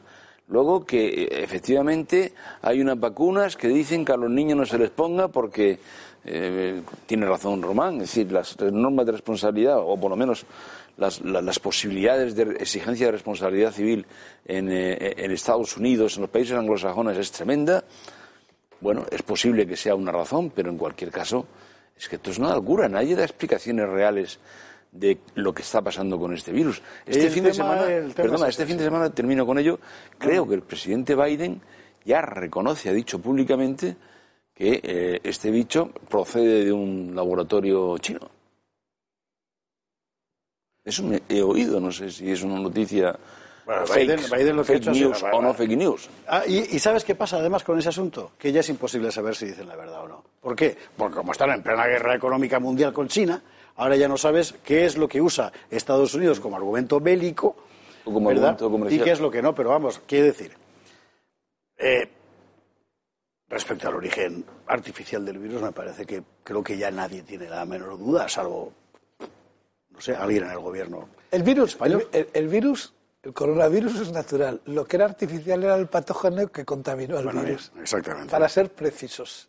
Y de- respecto al patógeno, que ahora por fin todo el mundo empieza ya a hablar de la historia, eh, en enero de 2019 lo contamos en esta casa, Sí, con información antes de que saliera nada, y ya lo contamos y dijimos que le estaban contaminando un virus que había alfabetas de T y gamma y en el año 82 en veterinaria ya lo estudiaba. Pero el virus es natural, pero lo que le ha contaminado y está generando lo que está generando, no. Y ahora Biden se ha dado cuenta, menos mal, ya le ha costado, ¿eh? Eso he oído este fin de. En fin, bueno, la cuestión es esta. Ahora mismo hay posiciones muy radicales en favor de la vacunación obligatoria de los menores en la política española y en todos los partidos. Todos. Aquí no es una cuestión de partidos. Es decir, al final, los hijos son suyos, de usted. No. Vea, La Isabel ministra dijo que eran del Estado. sabemos, en fin. Exacto. Donde Pero Carmen Calvo. está llevando la contraria Isabel Celaá, Isabel Celaá, Isabel Celaá. a Isabel. Se lo atribuía a. Carmen Calvo. Pero pobre menudo disgusto le acabas de dar Ya tiene Isabel. memoria democrática ¿El bastante. menudo disgusto le has dado Isabel? Los Pues sí, hijos, los hijos pues son sí. suyos y, y me parece que esto es un elemento de soberanía. No. al que no se puede renunciar. Infórmese, busque información, amplíela, en fin. Y decide Que pidan prueba de paternidad a ver si son suyos, ¿eh? y sin miedo, que es de lo que se trata, en fin. Bueno, dentro de un instante estará subido en nuestra web y además en el Telegram de Julio Ariza se repicará convenientemente el vídeo que hemos visto sobre cómo está ahora mismo la situación de la vacunación de los menores, la vacunación obligatoria de los menores, las razones y las sin razones. Así que podrá usted el Telegram de Julio, siempre Julio Ariza el Toro. Usted ya sabe que Telegram es una aplicación de mensajería como WhatsApp, solo que se llama Telegram. Bueno, si no lo tiene usted, se lo baja, que es muy gratis. Y en Telegram usted busca Julio Ariza el Toro y le sale plom. Y es como un periódico en Internet, solo que eh, gratis, por supuesto, sin publicidad, solo con cosas interesantes y que permanentemente está actualizando información. Desde las elecciones de Perú hasta la última bronca que ha habido en París, en las calles, con una mezquita, porque esto es así, por cierto, lo que está pasando allí, o por ejemplo, o, por ejemplo, todas esas manifestaciones de las propias farmacéuticas desaconsejando el uso de vacunas entre menores, que eso fue Julio que nos sacó este fin de semana. Julio Riza el Toro. Estamos llegando ya a las 45.000 personas que se informan todos los días con este gran periódico, porque se está convirtiendo en eso, en un periódico para el móvil. Así que, en fin. Bueno, vámonos a hablar de política, venga. Bien, bien. Del PP. Venga. ¿Por qué? Pues porque este fin de semana, por cierto, de una forma un poco singular, porque yo no, entiendo muy bien la puesta en escena, pero bueno, seguro que Román no me sabe explicar ese asunto. El Partido Popular va a conocer las medidas que, adoptará de entrada en cuanto llegue a gobernar. En cuanto llegue, las primeras medidas para tomar las primeras semanas. Y, tienen interés. Además, eh, bueno, guardan coherencia con lo que ha venido diciendo el partido hasta, hasta ahora. Y por otra parte, también tienen puntos, eh, eh, iba a decir puntos negros, no. Tienen lagunas, para ser más precisos, que creo que convendría llenar. Eh, ¿Cuáles son las cosas que el PP dice que va a hacer? ¿Cuáles son las cosas que le faltaría además añadir para que la cosa salga bien? El Partido Popular ha dado a conocer su programa de gobierno, es decir, las medidas de urgencia que adoptará en cuanto llegue al poder. Esas medidas estructuradas en tres frentes son sumariamente las siguientes. En el ámbito institucional y político encontramos la prohibición de los indultos para casos de rebelión y sedición, la reforma del Consejo General del Poder Judicial para que sea elegido por jueces, la ley de protección de víctimas del delito, la tipificación del referéndum ilegal, la reforma de la financiación de partidos para limitar las subvenciones a aquellos que tengan casos de rebelión o sedición y la ley para reconocer a los funcionarios de prisiones como agentes de autoridad. En lo económico, el PP quiere suprimir el impuesto sobre el patrimonio, también quiere medidas para abaratar el precio de la luz, ayudas para empresas y autónomos, una ley antiocupas y en defensa de la propiedad privada y también pretende crear un órgano independiente para gestionar los fondos europeos. Los populares también mantienen su plan B jurídico como alternativa al estado de alarma. La ley de pandemia seguirá así en su agenda, también la ley de cuidados paliativos frente a la eutanasia aprobada recientemente, al igual que apuesta por la ley de maternidad y familia ante el reto demográfico. Son medidas pero que se dejan fuera una buena porción de cosas igualmente urgentes que si no se acometen en los primeros meses de gobierno quedarán en el olvido. Aún más, son precisamente estas otras medidas las que permitirían invertir realmente en la pendiente de desintegración política, social y económica en la que España se encuentra. Algunos ejemplos, ahí van. Modificación de la ley electoral, que es la verdadera causa del abusivo privilegio separatista en materia de representación. Nueva ley para garantizar el uso del castellano como lengua vehicular en todos los colegios de España. Nueva ley de medición de la eficiencia de todas y cada una de las actividades realizadas desde y por el sector público para reducir tanto el déficit como la deuda. En la misma línea es preciso impulsar inmediatamente una ley de transparencia que garantice la auditoría de cada euro público gastado. Elaboración de una ley de presupuestos base cero, así como la prohibición del aumento del endeudamiento de las administraciones públicas. Puesta en marcha de un nuevo plan hidrológico nacional, nuevas leyes de apoyo a la agricultura y la ganadería, adaptación de la legislación en materia de inmigración a las nuevas circunstancias, también derogación inmediata de la ley del aborto, lo cual servirá, entre otras cosas, para frenar la sangría demográfica. Derogación de la ley de memoria histórica, derogación de todas las leyes concernientes y vinculadas a la ideología de género y revisión general de la política exterior española que en los últimos años ha demostrado naufragar por todas partes. Seguro que todas estas medidas añadidas a las que el PP ha propuesto servirían para empezar a sacarnos del actual marasmo. Bueno, pues esto es la derecha. Y es tan importante esto que ha sacado el PP y esas otras medidas, que por cierto son muy de Vox todas, claro, porque al final, si el PP gobierna, será con los votos de Vox. Oh, salvo que pacte con Esquerra, pero no parece que eso vaya a ocurrir, ¿verdad? Julio, Román, Jesús, Nuriaval, ¿cómo lo veis? Yo las medidas que ha propuesto el PP están bien, las que ponía en el vídeo, algunas las comparto y me faltan más. Hombre, Sí, pues, no, no, no, no, pues es que, vamos a ver, si puestos a pedir, la carta a los Reyes Magos eh, es infinita, con tendencia ilimitada, ¿no? A mí me hace ilusión que en el Partido Popular ahora ya empiece alguien a tomar, después del gobierno de Mariano Rajoy, que no hizo nada, eh, con tendencia a menos, más que consolidar la tercera legislatura de Zapatero, eh, empiecen a presentar medidas que en lo que los que somos de centro derecha entendemos que son adecuadas para salvar el país. Pero eh, eh, luego hay las que se han puesto que podía el vídeo de más y todavía, si me dejas, pongo unas cuantas más. Pero lo que me gusta, y además hemos visto encuestas este domingo y ya llevamos la de GAS 3, Sigma 2 dos veces, incluso el propio CIS, que dice que habría una mayoría alternativa de gobierno fundada en el centro derecha español con PP y Vox. Lo más importante, yo creo, es que los españoles empezamos a percibir de que hay una forma distinta de gobernar y unas leyes nuevas que hacer para cambiar la sociedad. Y eso no deja de ser ilusionante. Y esas son a día de hoy. Pero como el gobierno de Pedro Sánchez dure dos años, la lista no es un vídeo de tres minutos. Sí, la verdad. Estamos hablando de un vídeo de una hora. porque todo lo que hay que corregir. Porque, por ejemplo, le habéis puesto la derogación de la ley de la memoria democrática en el vídeo. que también hay que. Estaba la de la ley histórica, no la de democrática. La democrática. no, no estaba. Que sido declarado. Pero, no, si te quiero decir que. No te, va a decir, Esparza que, bueno, claro que faltan. Y, y, y, faltan muchas, pero sumando eh, todas, porque hacemos un brainstorm y podemos 17 más, ¿eh? A ver, yo quiero dar una de cal y una de arena al Partido Popular. ¿Por qué? Porque al PP le sigue fallando la comunicación. ¿Es esa de o la de arena? Nunca he sabido muy bien cuál es la buena y cuál es la mala. Sí, lo dejo a la elección de los que nos ven, porque ya asimilarán que al PP le sigue fallando la comunicación, porque esto se presentó esta semana, pero nadie se ha enterado, casi nadie se ha enterado. Efectivamente. Tendría ¿por qué que lo han hecho haberlo hecho, pues en los shows esos de Pedro Sánchez que aparece Sí, con la bandera claro. de España y luego hace puñitos hoy con Aragonés, pues eh, esos, esos shows con humo de fiesta y juerga, pues le faltan a Pablo Casado porque es que parece que anuncia algo y no se entera más que un periódico o dos. No, no, en esta casa nos Eh, hemos enterado. Es, Yo como periodista, vamos, eh, porque esta casa nos hemos intento enterado. enterarme, pero si no a mí poco menos si no me invitan. El caso es que Casado lo que está haciendo es una contraofensiva de lo que plantea Pedro Sánchez. Sé que se ha reunido también con transportistas y que se está reuniendo con gremios y con grupos que hay quejas con Pedro Sánchez. No le falta razón, parece que están despertando de este letargo que tenían.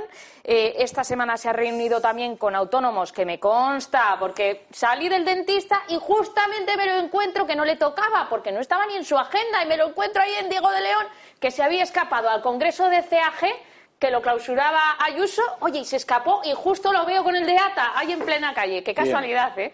A Pablo Casado co- A ti te- saludando a ti con te el de pasan- te pasan cosas paranormales, Pero con la, con la muela al. Jerez que iba por la calle y me lo encuentro. Digo, madre mía, esto es un regalo. El caso, claro, que- que lo vi, lo vi, claro. El caso es que eh, hoy, por ejemplo, ha impuesto medidas para recuperar el turismo británico y para recuperar el turismo en general. Lo que pasa es que no tiene altavoz, punto número uno. Punto número dos. Sale lo de Cospedal, ¡plas! PP muerto, PP callado, PP ya no defiende nada, todos preguntándole por Cospedal y aquí nadie defiende, ninguna medida porque al final los que llamas por teléfono entran al trapo y te dicen de todo. El boom bronca que voy a decir, boom barra bronca. Esto ya es muy serio porque la foto de Colón se ha convertido ahora en el, el mensaje que iba a ser no a los indultos, ahora es la foto. Ahora O sea, los no- varones No a la foto.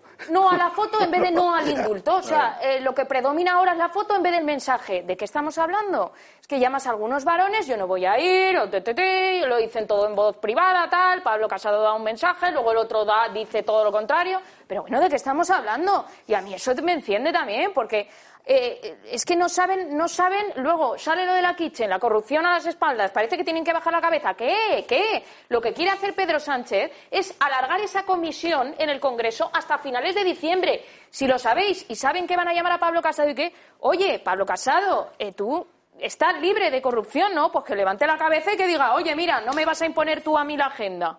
Ya está, es que estoy harta de, de estas cosas. Vamos, vamos encendiéndonos por turnos hoy. Eso estoy haciéndote.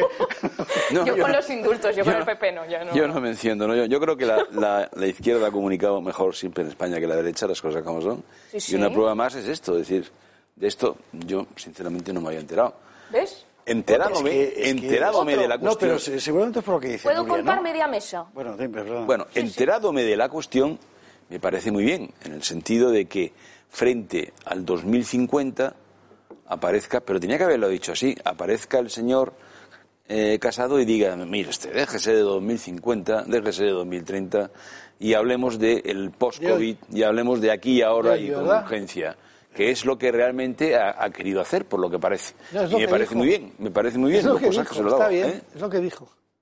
Bueno, Para ya, presentar es- las medidas. Ya, pero um, se ha enterado él, Román. Yo no, Bueno, eso- bueno, está España no se ha enterado. le decía, alguien se ha enterado, sí, pero es verdad Pero lo que bien, dijo. me- que me- iba a decir que me parece muy bien. Es decir, que No, no, no, es que es verdad. Si más, es lo que vale, dijo, más vale lo cotidiano pues que si es lo que dijo, me 2050. alegro una vez. O la agencia Sí, sí, espacial. sí, eso lo dijo el mismo, el mismo día, Bueno, efectivamente. si eso es lo que dijo, Pero- me parece muy bien en coincidir con él.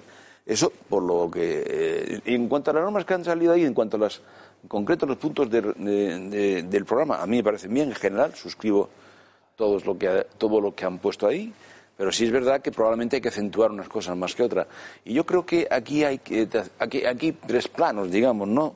Hay un plano de regeneración democrática que probablemente regeneración en sentido tanto de, respecto a la corrupción como democrática. El Partido Popular debe hacerlo además de manera expresa, dada que, como tú bien decías antes, recae sobre él la sospecha que no tiene nada que ver con la actual dirección del Partido Popular, pero oye, la anterior es lo que hay y tendría que quizás hacer más hincapié en todo eso. Ahí yo veo que faltan, y es importante, se ha puesto de manifiesto, y es muy importante, hay que insistir en ello, en las derogaciones.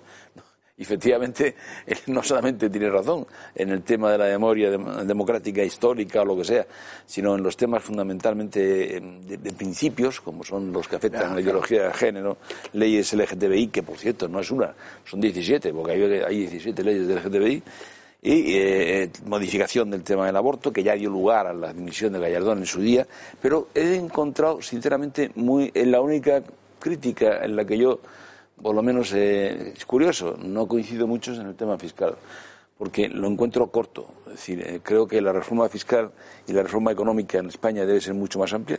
Sí, y un pero es- partido- es, es interesante que no hayan entrado ahí a fondo. es- es- Seguramente porque saben que cuando lleguen van a abrir la caja y... No, bueno, y además, vamos a ver. eh, a mí lo que me ha hecho ilusión es que empiecen. ¿El qué? Que Lo primero sí. que me ha hecho ilusión es que empiecen. Sí, eso está bien. y que estén pegados a la realidad. Lo segundo Y sobre todo es que frente al curiosamente 2050, sí nos ¿no? hemos enterado en los medios que no somos sobrecogedores.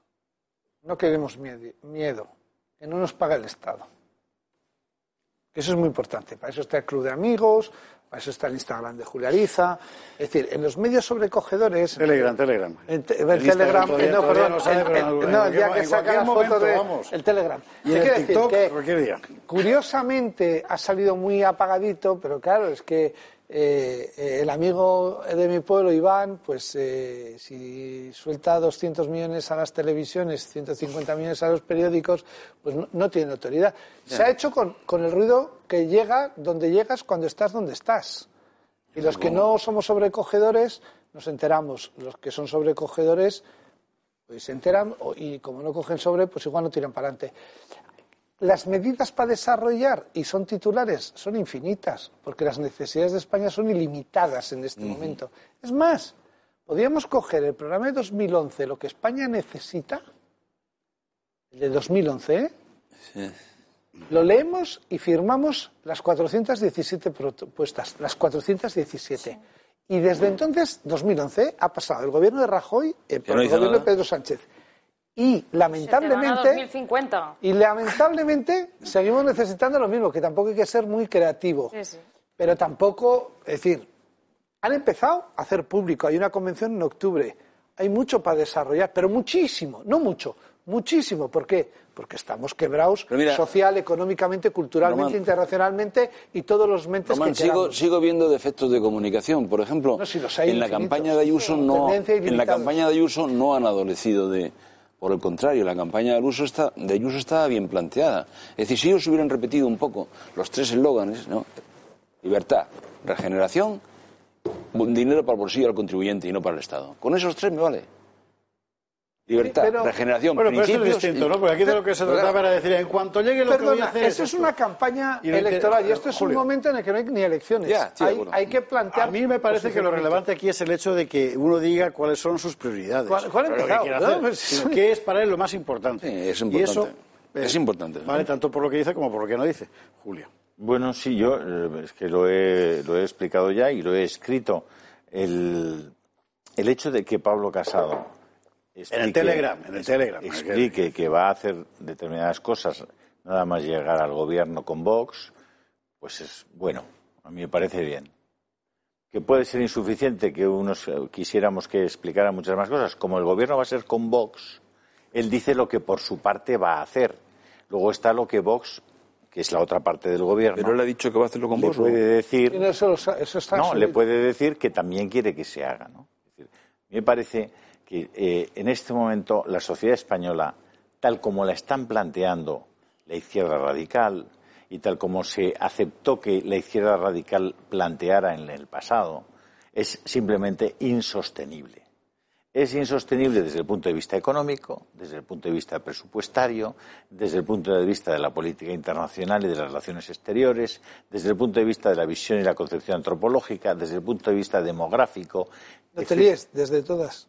No, trato, trato de, trato llegar Sí, a una... porque está haciendo una, una lista que nos vamos a llegar a las dos. Solo he hablado... No, no, no. No, no, no, no. Bueno, Sí, yo sois- te- De verdad. Yo te estaba ayudando a la Me voy a enfadar ¿qué o me voy a poner a llorar Es porque que te estoy, ibas a dejar estoy alguna. muy sensible. Es que te ibas a dejar alguna, Julio. Muy bien, ya, muy bien. Estoy muy como- Es sensible. que, ¿no? es que se iba a dejar Veo que alguna. con Es desde vosotros todas. no se puede razonar y por Vamos tanto al- obvio el resto ¿Por qué de no mi intervención, pero creo que estamos en una sociedad insostenible y habrá que tomar medidas es. en todos los ámbitos para que esto sea sostenible, porque nos vamos al carallo, que diría eso- el gallego. Por eso Al hacía yo la-. Es que veía que te eso hacía yo la precisión, la, preci- la precisión de que lo relevante era lo que consideraba urgente y, los, y, y lo que dejaba de contar, porque el problema de fondo de la sociedad española en efecto es ese. Es la Es que insostenibilidad yo creo que son- Bueno, pues- de lo que esto cuesta. ¿no? No son, no son ni exclusivas ni excluyentes. No, pero es que me, me habéis quitado, a- apenas he intervenido 30 segundos, No, 30 he sido cortado con enorme dureza. ¿Por quién? Por ti, No, concretamente. Pero bueno, no, no, en este es caso ha impresionante. sido tú, José Javier. Y, y te voy a, y te, y te voy a penalizar.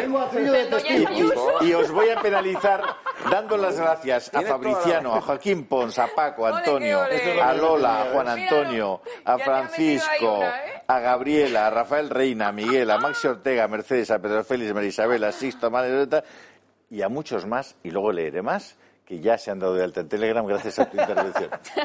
De momento, si el PP va a hacer esto, será efectivamente, como dice Julio, con Vox. No hay otra posibilidad. Porque, bien, ¿Quiere que, ¿dó- ¿Dónde está Vox? Bueno, pues ahora mismo están, como usted sabe, en el mm, toma y daca, o el tira y afloja, o como usted quiera llamarlo, del Gobierno de Madrid. Y hoy Vox le ponía a Isabel Díaz Ayuso su condición para apoyarle, no era en el Gobierno, que eso ya sabemos que va a pasar, sino en la mesa, en fin, en estas cosas previas de la Asamblea. Escuchamos a Rocío Monasterio. Mañana, el día 8, tenemos que constituir la mesa de la Asamblea. Y para esto hace falta un acuerdo del Partido Popular y de Vox. Ellos, a cambio de nuestros votos, nos han ofrecido distintos puestos. Nosotros preferimos, en vez de los puestos, que se reduzca a la mitad el número de diputados de la Asamblea de Madrid. Ahora mismo somos 136 y nosotros queremos la mitad, que son 69. Yo creo que llegaremos a un acuerdo durante el día de hoy de forma fácil. Os lo dijimos y lo cumpliremos. Nosotros estamos aquí para buscar el bienestar de los madrileños y no el bienestar de los políticos. Esta era la declaración institucional de Rocío Monasterio sobre la cuestión. ¿Qué ha contestado el Partido Popular? Que sí, pero no tanto. Es decir, ha contestado que efectivamente dentro del programa de gobierno del Partido Popular está la reducción de cargos, pero para, de diputados, perdón, pero para eso hace falta modificar el estatuto de la comunidad, lo cual requiere de una mayoría cualificada que entre PP y Vox no suman. Y en estas estamos. Yo quiero decir una cosa. Oh, Por favor, aquí, aquí no vamos a entrar ahora con el típico de, no, no, porque fulano está poniendo obstáculos. Porque... O sea, los políticos son así. Y ahora toca negociar pues como en un mercado persa. Y bueno, está bien que así sea porque forma parte, digamos, de la dinámica habitual en la, en la- en la vida parlamentaria. Y tampoco hay que sacar las cosas de quicio, digo yo. Pues sí, tienes toda la razón, la verdad. Mira qué bien. Eh, atención, guardad este momento inmortal porque pocas veces más lo vais a escuchar. Nos vamos a la publicidad. ¿Por la razón y se vamos a la Ay, publicidad. así. Sí, ¿Por qué? Porque está. hay que hablar de los indultos. Eso, del eso. varapalo de la ley de memoria democrática, que es muy Hombre. fuerte, ¿eh? De lo que se les ha ocurrido a los darenses con el tema del derecho de, de asilo, que la verdad es que es una ocurrencia en fin, de muchas historias. Para irnos, 44.757. 50.000 pesos. Si llegamos a 45.000, oye, la noche 44.000. completa. Se refiere a la gente que está en el Telegram. Entre usted ya, es gratis. O sea, nos que vamos a bien. 45.000, Digo, vamos. Para irnos con una sonrisa de momento, que luego volveremos es que nos han mandado una cosa de estas que circulan por, por, por internet, que son eh, por internet o por los WhatsApps, que al final es el. Vamos a ver. Usted se acuerda de aquello de parecidos razonables, ¿verdad? Clásico. Bueno, este clásico. A la vuelta nos reímos más. 조선노동당 총비사이시며 조선민주주의인민공화국 국무위원장이신 경의하는 김종은 동지께서 회의를 사비하셨습니다.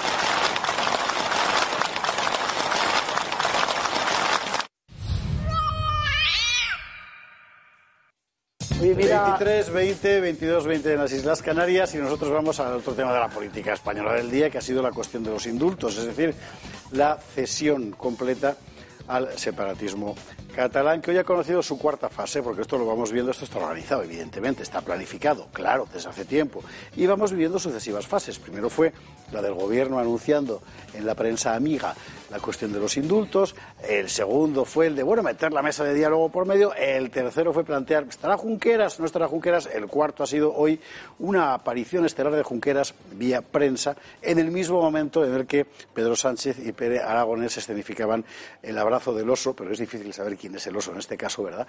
Eh, delante de Foment del, del que seguramente es el oso de este, de este abrazo. Paula Sacasa nos resume eh, la jornada y luego comentamos. Esquerra ya en el camino del indulto a Sánchez. Con un artículo publicado hoy mismo, Oriol Junqueras cambia el rumbo político y rechaza ahora la vía unilateral, apostando por una vía de pacto y acuerdo. Apuesta por el diálogo y la negociación entre gobiernos para la resolución del conflicto con Cataluña, algo que también ha compartido su aliado, Pere Aragonés, aludiendo a la mesa entre ambas partes. Hem d'obrir una etapa de diàleg, de negociació, per poder obrir acords, escoltar totes les propostes. Vull reconèixer que s'han fet passos endavant. Y si ya nada podía parar a Sánchez con la concesión de los indultos, las palabras de Junqueras hacen que vuelva a las andadas. Me gustaría que dejáramos atrás esa dialéctica estéril que ha imperado también en la política española durante estos últimos años, de los unos y los otros, y busquemos juntos un nuevo nosotros. Algo que discrepa con muchas formaciones. El Partido Popular alega que no puede existir esta posibilidad si el Gobierno respeta al Poder Judicial. Creo que no existe posibilidad, si queremos trasladarle al conjunto de los ciudadanos de España, de Cataluña y del mundo, que España es un país serio, que España tiene seguridad jurídica, que España respeta al Poder Judicial. Vox más tanjante califica a Junqueras de golpista. Es un golpista, un hombre que sabía lo que hacía y que dio un golpe de Estado a la Constitución, al propio, al todo el ordenamiento jurídico, que nos metió a los catalanes en una espiral de violencia que ha provocado una guerra civil encubierta entre catalanes. Y a pesar de que el Supremo ya rechazó duramente estas concesiones y de la movilización que se celebrará el próximo domingo en contra de estos indultos, No creo que falte mucho para que tengamos que discutir sobre esta cuestión. ¿Antes del verano? Yo creo que sí. el Gobierno insiste en conceder esta gracia. Bueno, vamos a ver una cosa importante, que quizás es lo más importante de todo. Una cosa es lo que ha escrito Junqueras en, ese- en ese- en esa carta, en ese artículo, y otra cosa es lo que todo el mundo ha vendido que ha dicho. Porque lo que ha dicho Junqueras en esa carta es básicamente que ellos están donde están. Y que, por supuesto, indulto, bueno, vale, pero que ellos van a la autodeterminación. Por el contrario, lo que se ha vendido ha sido, dice Junqueras que ya, dice Junqueras que sí, que no es verdad. Quizá esto es lo más relevante de todo y lo más llamativo. En fin, ¿cómo lo veis? Nu- Nu- Nuria, venga, te- las bombas, sí. bombas de racimo de Nuria Val. Eh, primero cuento, bueno, una absurdez de cómo lo veo y luego la bomba gorda. La absurdez de cómo lo veo es, eh, yo quiero saber eh, cómo van a hacer un referéndum pactado sin una reforma grabada de la Constitución. O sea, lo que hoy ha sido es una máquina de humo corriendo por todas las televisiones de marras, que ya sabemos, y que, bueno, el argumentario desde la venganza a la revancha, que ya no dicen eso porque los jueces se han cabreado y ya no dicen eso, hemos pasado la concordia y la convivencia, la culpa es la herencia de Rajoy y luego la valentía. ¿Para qué? Pues para que Sánchez se quede cada vez más solo. Con los jueces ya no se habla, con la patronal, mal, le dejan solo. Con Casa Real, eh, ya vimos todo lo que no le deja hacer al rey. En el PSOE, eh, hundido, pero hasta más no poder. ¿Por qué? Porque lo de los indultos se lo ha sacado de la manga, de aquí. ¿Por qué? Porque lleva ya dos semanas sin hacer la, ejecutiva. Los varones le están diciendo que fije una posición en el partido, que no todos están a favor. eh, ¿qué va a pensar el PSOE? Lo que diga él desde Moncloa y ya está. Y todo esto lleva al win-win de Podemos eh, con los independentistas porque se han cargado a Ciudadanos. Y ya está. Esa es la reflexión de los indultos. Ahora paso a la bomba, que es lo obligado. Porque Momento, tachín. Claro, hombre, porque La es que- bomba. ¿Estamos preparados? Ah, qué Jesús? susto me has dado. Jesús, concéntrate, por favor. Román. Yo me voy a meter debajo de la mesa la por si bomba. acaso estalla. Hay esquirlas. Y tienes Sí, la hoy sí, hoy sí, hoy sí. Hay Me voy a remandar porque esto es... Bomba Val. Bien, bien, bien. Bomba Val. Joder. A ver, a ver, Nuria. Bomba Val, muy bu- bueno. Venga. Bombea. Todo gira en torno al 29 de junio a las nueve y media. Ah, de la de la mañana. De la mañana. No os perdáis eso. ¿Qué ¿Por pasa? qué? Porque el Tribunal de Cuentas ha llamado a Carles Puigdemont, a Junqueras, a 40 ex altos cargos del Gobierno, porque lo que están investigando es un informe que puede ser una multa millonaria de todo lo que han despilfarrado en la acción exterior de la Generalitat que vendían para hacer la independencia, eh, del Diplocat, que es lo mismo, de todo lo que han hecho despilfarrado con fondos públicos previsiblemente, supuestamente. El caso es que esto lo lleva al Tribunal de Cuentas para pedirle responsabilidad contable. Solo Albert Rollo, expresidente del Diplocat, le ha pedido 4,5 millones. ¿Qué pasa? Que la caja de solidaridad se ha roto porque está así. Y la pela es la pela. Y esto es lo que preocupa al independentismo. Pues te voy a decir una cosa. ¿Y ¿Sabes quién va a pagar las multas? Les- No, no, multas no. Bajo embargo, que les embargan, que están con el agua al cuello.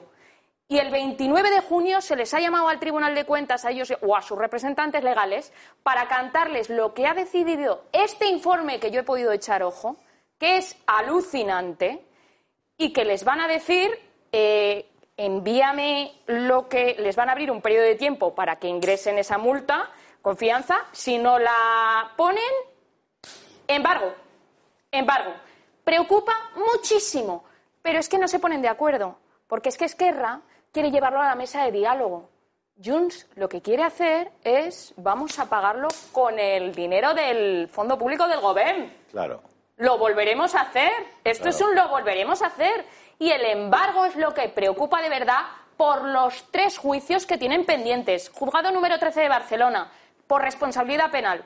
30, en 30 altos cargos se enfrentan a penas de cárcel por malversación. Esto es lo penal. El Tribunal de Cuentas es la responsabilidad contable que eh, entre estos 40 altos cargos también están los de antes del juzgado número 13. Y el juzgado número 18 de Barcelona ha abierto, gracias a este informe del Tribunal de Cuentas, porque la Fiscalía lo llevó y están también investigando por adjudicaciones a dedo que sirvieron para internacional el conflicto. Los responsables de la diplomacia catalana aparecen en esta causa y en la del Tribunal de Cuentas.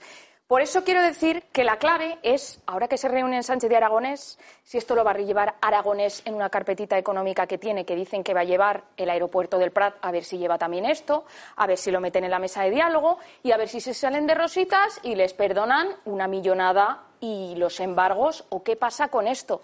Esto es la verdad. El bolsillo es lo que les duele y no el humo de los indultos. Si ya están en la cárcel y ya para qué. Pues después del embargo, como, Que no, que diría- no. como dirías tú, no, de forma 29 de junio a las 9 y media. humorística, Ahí los van a ver. dejar en Vargas.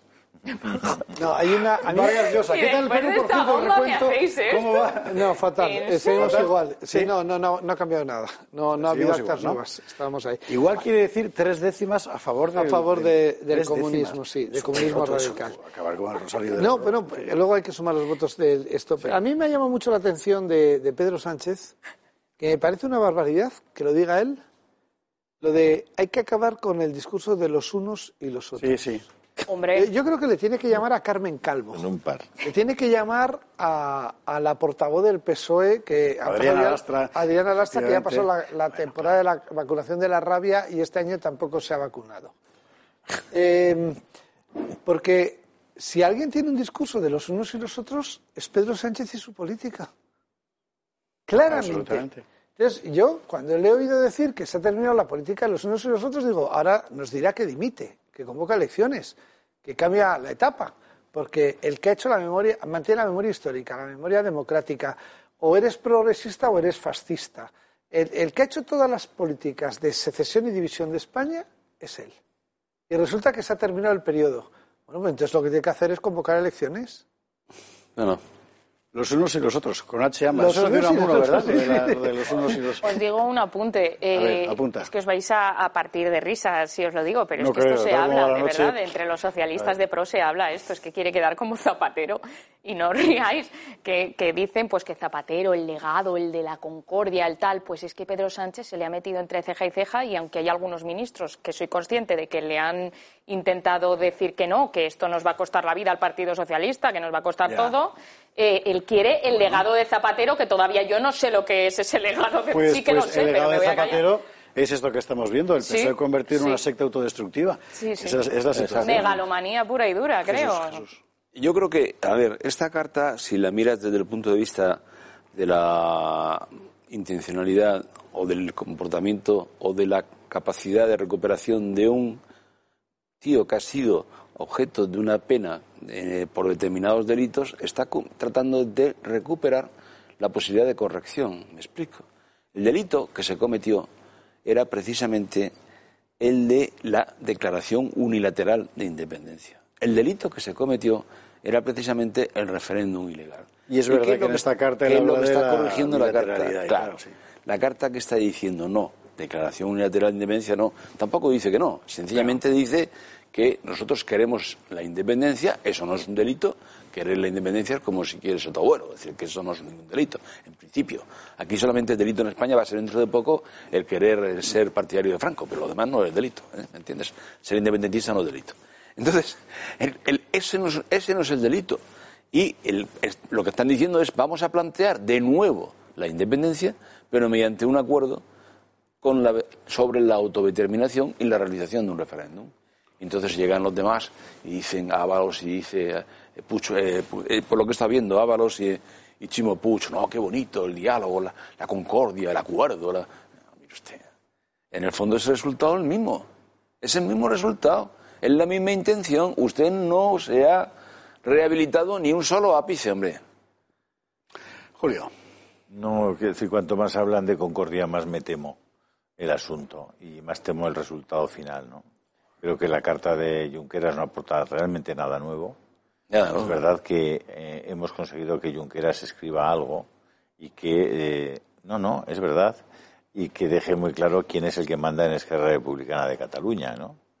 El señor que sigue en la cárcel por haber cometido gravísimos delitos.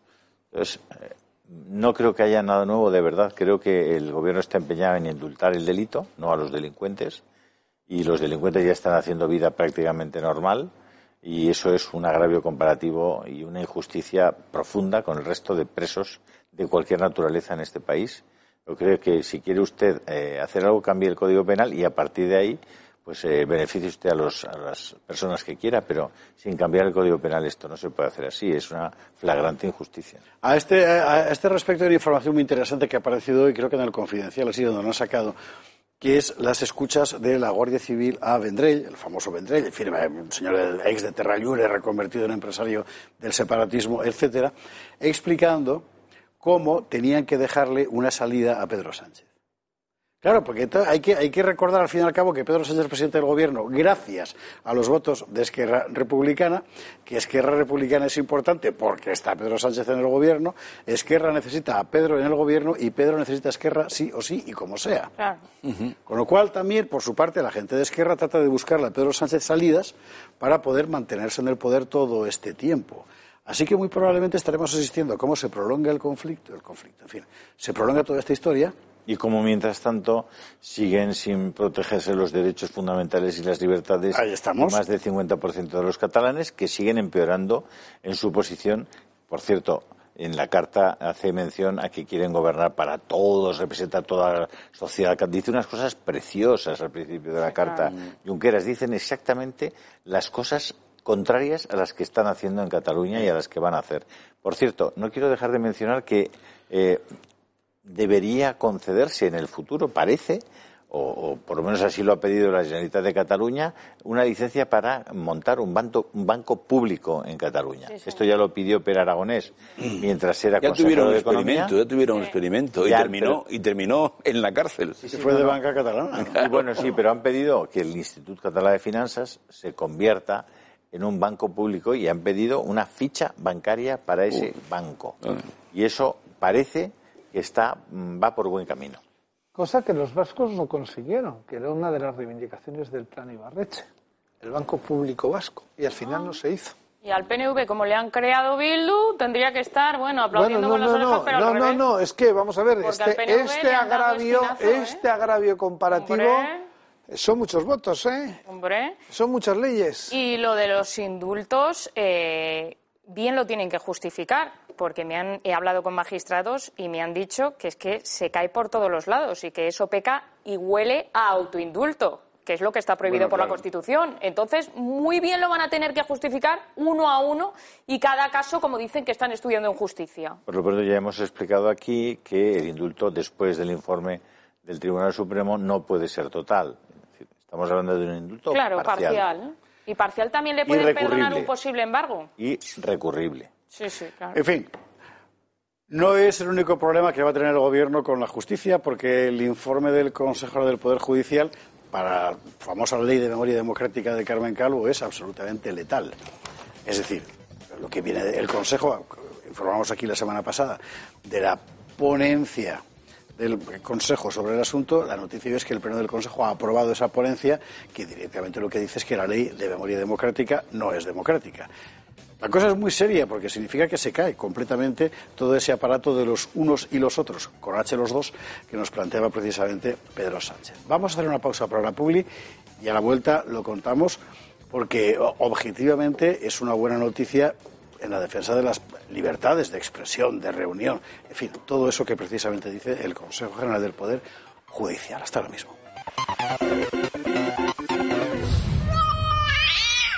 23 horas 40 minutos, 22.40. En este momento el recuento en el Perú está en 94% ya, ¿90 y qué? ¿En Perú? Sí. Estamos en el 93, 840%, para ser preciso. ¿Y la diferencia?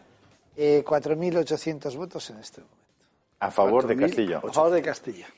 es que, es que pase lo que pase, No, no, no, incluso no. si hubiera un No, vuelco no, no. con ese voto que tú dices, No, no, no, es. ese es el país partido en dos y Y además... además está el país. en- eh, en- en dos gráficamente, si vas viendo en la OMPE la gráfica, es las grandes ciudades votan Keiko y todo el resto del Perú, que tiene mucha menos población, porque ya solo un tercio del país vive en Lima, que ha votado a Keiko, votan a Castillo. Entonces el país está roto por la mitad, pero absolutamente. Claro. Pero ojo, ¿eh? ese es el fruto de, de 20 años de gobierno de la izquierda. Es decir, la, la- que ha roto el país es la izquierda, que lo hizo con Alejandro Toledo, con eh, Alan García en la segunda Humala. etapa, que fue social confuso, Ollanta Humala claramente, y PPK, que aunque ganó, se entregó absolutamente a la izquierda, Y todos imputados por Odebrecht. y todos, todos menos... Como corresponde a la izquierda. A la izquierda. Imputados por Y entonces, una corrupción como la de una izquierda, compañía como la izquierda ha montado este lío en el país, Todos. que es También abandonar selva, Jodamos, sierra, mar, montaña y altiplano, la solución es un partido comunista radical. Después de callo. 20 años Si no, de la izquierda, más izquierda. ¿No querías taza? Taza y media, como decía mi abuela. Bueno, Sí. hablemos del Consejo General del Poder Judicial. Hablemos del tema de la ley de memoria democrática. Efectivamente, hoy la noticia es que el Consejo, el Pleno del Consejo, ratificaba la ponencia de la que informamos la semana pasada, que lo que hace es echar por tierra la ley de memoria democrática, que es un paso más sobre la ley de memoria histórica de Carmen Calvo. Si se acuerda usted, la semana pasada explicábamos por qué, y si no se acuerda, se lo recordamos. Una idea en forma de ley que pretende satisfacer los deseos de la Moncloa. Eso es, en esencia, el anteproyecto de ley de memoria democrática, el texto que trae de cabeza al Consejo General del Poder Judicial.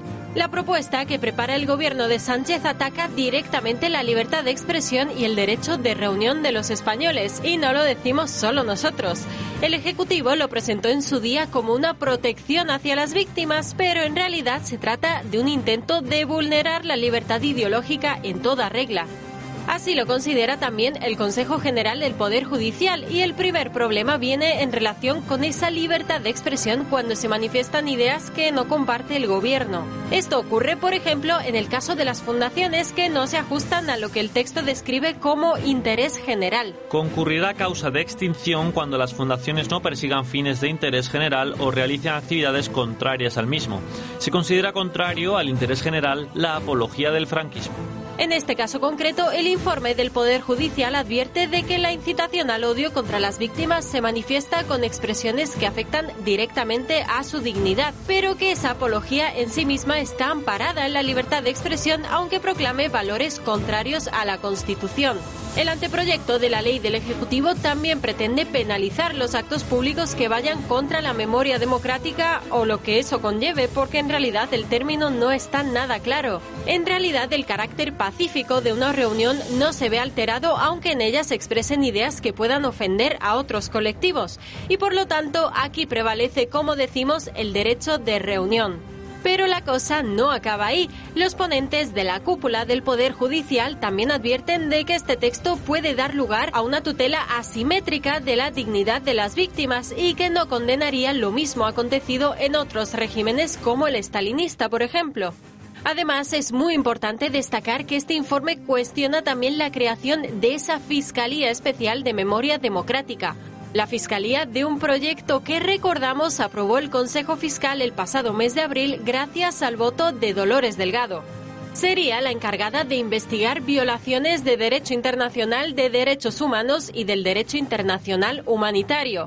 Pero por muy largo que sea el nombre, eso no va a hacer que la cúpula judicial lo apruebe. Entre otras cosas, dicen, la labor de la Fiscalía de Memoria Democrática no se corresponde con el carácter fundamentalmente administrativo de las medidas del anteproyecto. Pero todo este embrollo se resume en algo muy sencillo.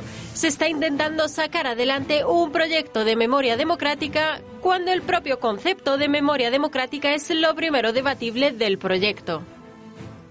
Y si desde el punto de vista, digamos, eh, conceptual, historiográfico, esta es la gran cuestión, que el otro día ventilábamos algo entendido en El gato de los húsares, hoy la cuestión jurídica es la clave. Dictamen de Jesús Figueroa. Yo creo que el dictamen del Consejo tiene toda la razón y se va a entender muy fácilmente. Vamos a ver. Hay un derecho fundamental que es el primero que se viola aquí, que es el derecho de libertad ideológica. Antes hemos dicho que en España no es ningún delito, ni. Se... Para empezar, el, eh, eh, el pensamiento no delinque, como decía el principio clásico. Es imposible. ¿eh? Bueno, pero en España es perfectamente posible optar en un partido político por una opción de independencia, como es el caso de los partidos catalanes independentistas, como es el caso de los partidos vascos, etcétera. Si eso es así, ¿cómo es posible que se pueda establecer como principio general el que el hacer apología del franquismo es algo perseguible por la, por la justicia. Pero oiga, mire usted, será hacer apología del franquismo si eso incurre en terrorismo, como era el caso de la independencia del País Vasco, o si provoca violencia u odio o algo parecido. Pero así porque así, decir que la apología del franquismo es algo delictivo es una barbaridad. Eso no es ley de memoria democrática, es ley de memoria sectaria o de democracia sectaria o de sectarismo democrático, como queramos llamar. Pero eso se ve muy claramente en ese, en ese aspecto, como también se ve en el tema del derecho de manifestación o reunión. Es decir, el, mismo el, el, informe del tribunal se plantea una cuestión muy clara. ¿Es prohibible, es decir, es posible que no se pueda realizar una manifestación contra la aprobación de la ley de memoria democrática? Pues resulta que sí. Diga, eso eso no está dentro de las posibilidades, porque la oportunidad política no es algo que se deba barajar en, el momento de, de, autorizar o no autorizar una manifestación. No sé si me estoy explicando. Es decir, en España todo eso se supone que lo habíamos superado con la Constitución española, cuya primera libertad es la libertad ideológica y cuya primera libertad es la libertad de expresión, consecuencia de la misma, la libertad de reunión y manifestación para hacer efectiva la libertad ideológica, etcétera. ¿Y ahora qué pasa? ¿Estamos regresando? No, pero vamos a ver, estamos regresando. A, cuenta, a cuenta de que los malos son los franquistas, porque aquí, por supuesto. Estamos regresando sectariamente, porque los homenajes a los terroristas en Euskadi se pueden hacer. La apología del terrorismo ya se puede hacer. Y lo peor de todo es que la que lidera esta ley es la vicepresidenta del gobierno, Carmen Calvo Pollato, que es doctora en Derecho Constitucional.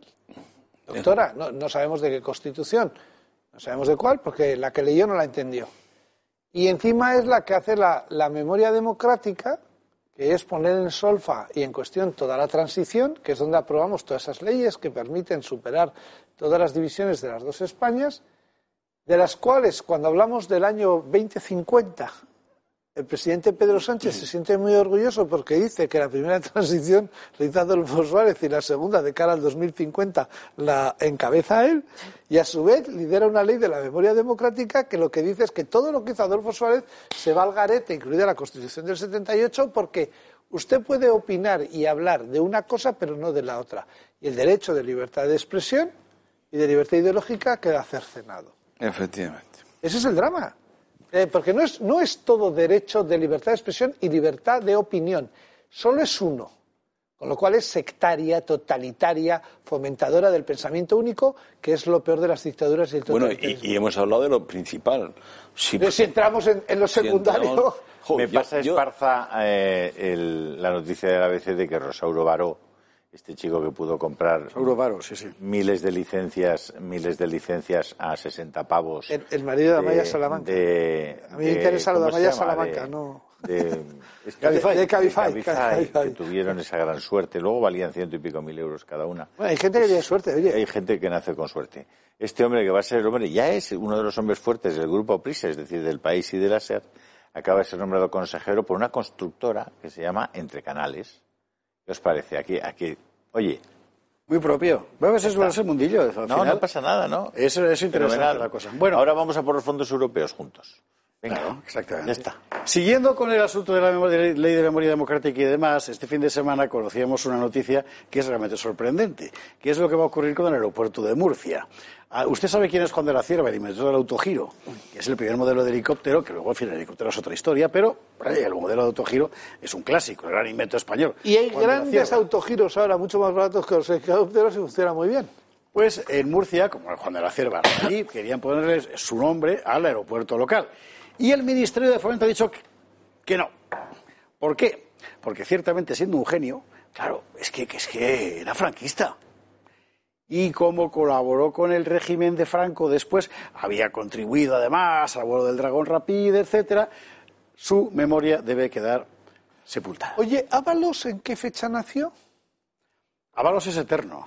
Siempre ha habido un Ábalos en la historia de España Ábalos, desde en el- los tiempos del obispo En Opas. el, en el 60 y algo, ¿no? Ay, por favor. Oye, un franquista Un poco- un poco más redomado, mayor, ¿no? Un poco más mayor, sí. Oye, que ahora está Vamos a haciendo prohibir cursos Ábalos. para fomentar ir en bici, ¿eh? Oye, Se ha gastado una pasta, Y ¿eh? yo he venido en bici sin que me haga el curso Bueno, eh, Ábalos. mañana, mañana se aprueba el, que el que texto en de la bici. ley de la bici, ¿no? Sí, que yo venía en bici. Eh, Ábalos, bicis, ¿eh? Ábalos es un franquista redomado. Nació con Franco. ¿Cómo que nació con Franco? Claro, sí, porque es una cuando él nació estaba mandando Franco, con lo cual hay que prohibir Ábalos. Eh, segunda historia que vale la pena contar, lo que ha dicho la justicia sobre... Aquí contamos el, el- el asunto de la estatua del comandante Franco en Melilla. Porque Franco, antes de la guerra civil, eh, tuvo vida también. Y parte de esa vida fue la de jefe y segundo jefe de la Legión y, por cierto, con algo tan impresionante en su expediente como el socorro de Melilla cuando el desastre de Anual, del que se cumplen 100 años en este en el que estamos y que costó la vida de, de 10.000 españoles. Fue una, fue una cosa terrible. Y habría acabado con la ciudad de Melilla entera de no ser porque la, la columna de Franco, echando, en fin, una marcha descomunal desde donde estaban, porque estaban en Ceuta, en otra punta del protectorado, acudió a Melilla a socorrer. No sé qué tiene una estatua. Esparza, estás hablando de ese general de la República joven que se Sí, llamaba sí, Francisco sí. Franco, que era el Ese. general más laudeado de la República y que era un republicano. Franco. Bueno, republicano, republicano. No, no, pero era, general de la- era- era del ejército de la. República, ¿no? Así es que, parece que Franco vino de Marte. En Melilla era un republicano reconocido. Y eh, una estatua, por cierto. ¿Cómo que sería era, la República para que se levantara él? De suscripción popular. ¿Cuál es la noticia ahora? Esta que vamos a ver aquí. La estatua la querían destrozar. Entonces la plataforma Millán Astray intervino y dijo, oiga, esto no puede ser. La justicia ordena ahora a la Asamblea de Melilla que custodie y conserve la estatua de Franco hasta que se resuelvan los pleitos puestos sobre su desmantelamiento. En Como- fin, como decían al final los con Lutiers, esto... Pero es que además esa estatua es de Franco republicano. Es que esa es la No, clave. no, ¿eh? no, no, esta es del 21. Quiero Ya. decir, Como decía- Franco- No, no, esta Bueno, es cuando. Franco era comandante, como consecuencia Ay, de su intervención, como tú bien has Como republicano, no como franquista del régimen. No, que es del año coronel. 21. Lo más lúcido lo han dicho los. ¿Qué? Que le A una aquí. estatua ecuestre, cuestre lo que No, cueste. Exacto. Madre mía. Ibas a decir Jesús Trillo. Estaba recordando que tienes toda la razón. Como consecuencia de aquello, él llegó desde Melilla a Monterruiz por primera vez.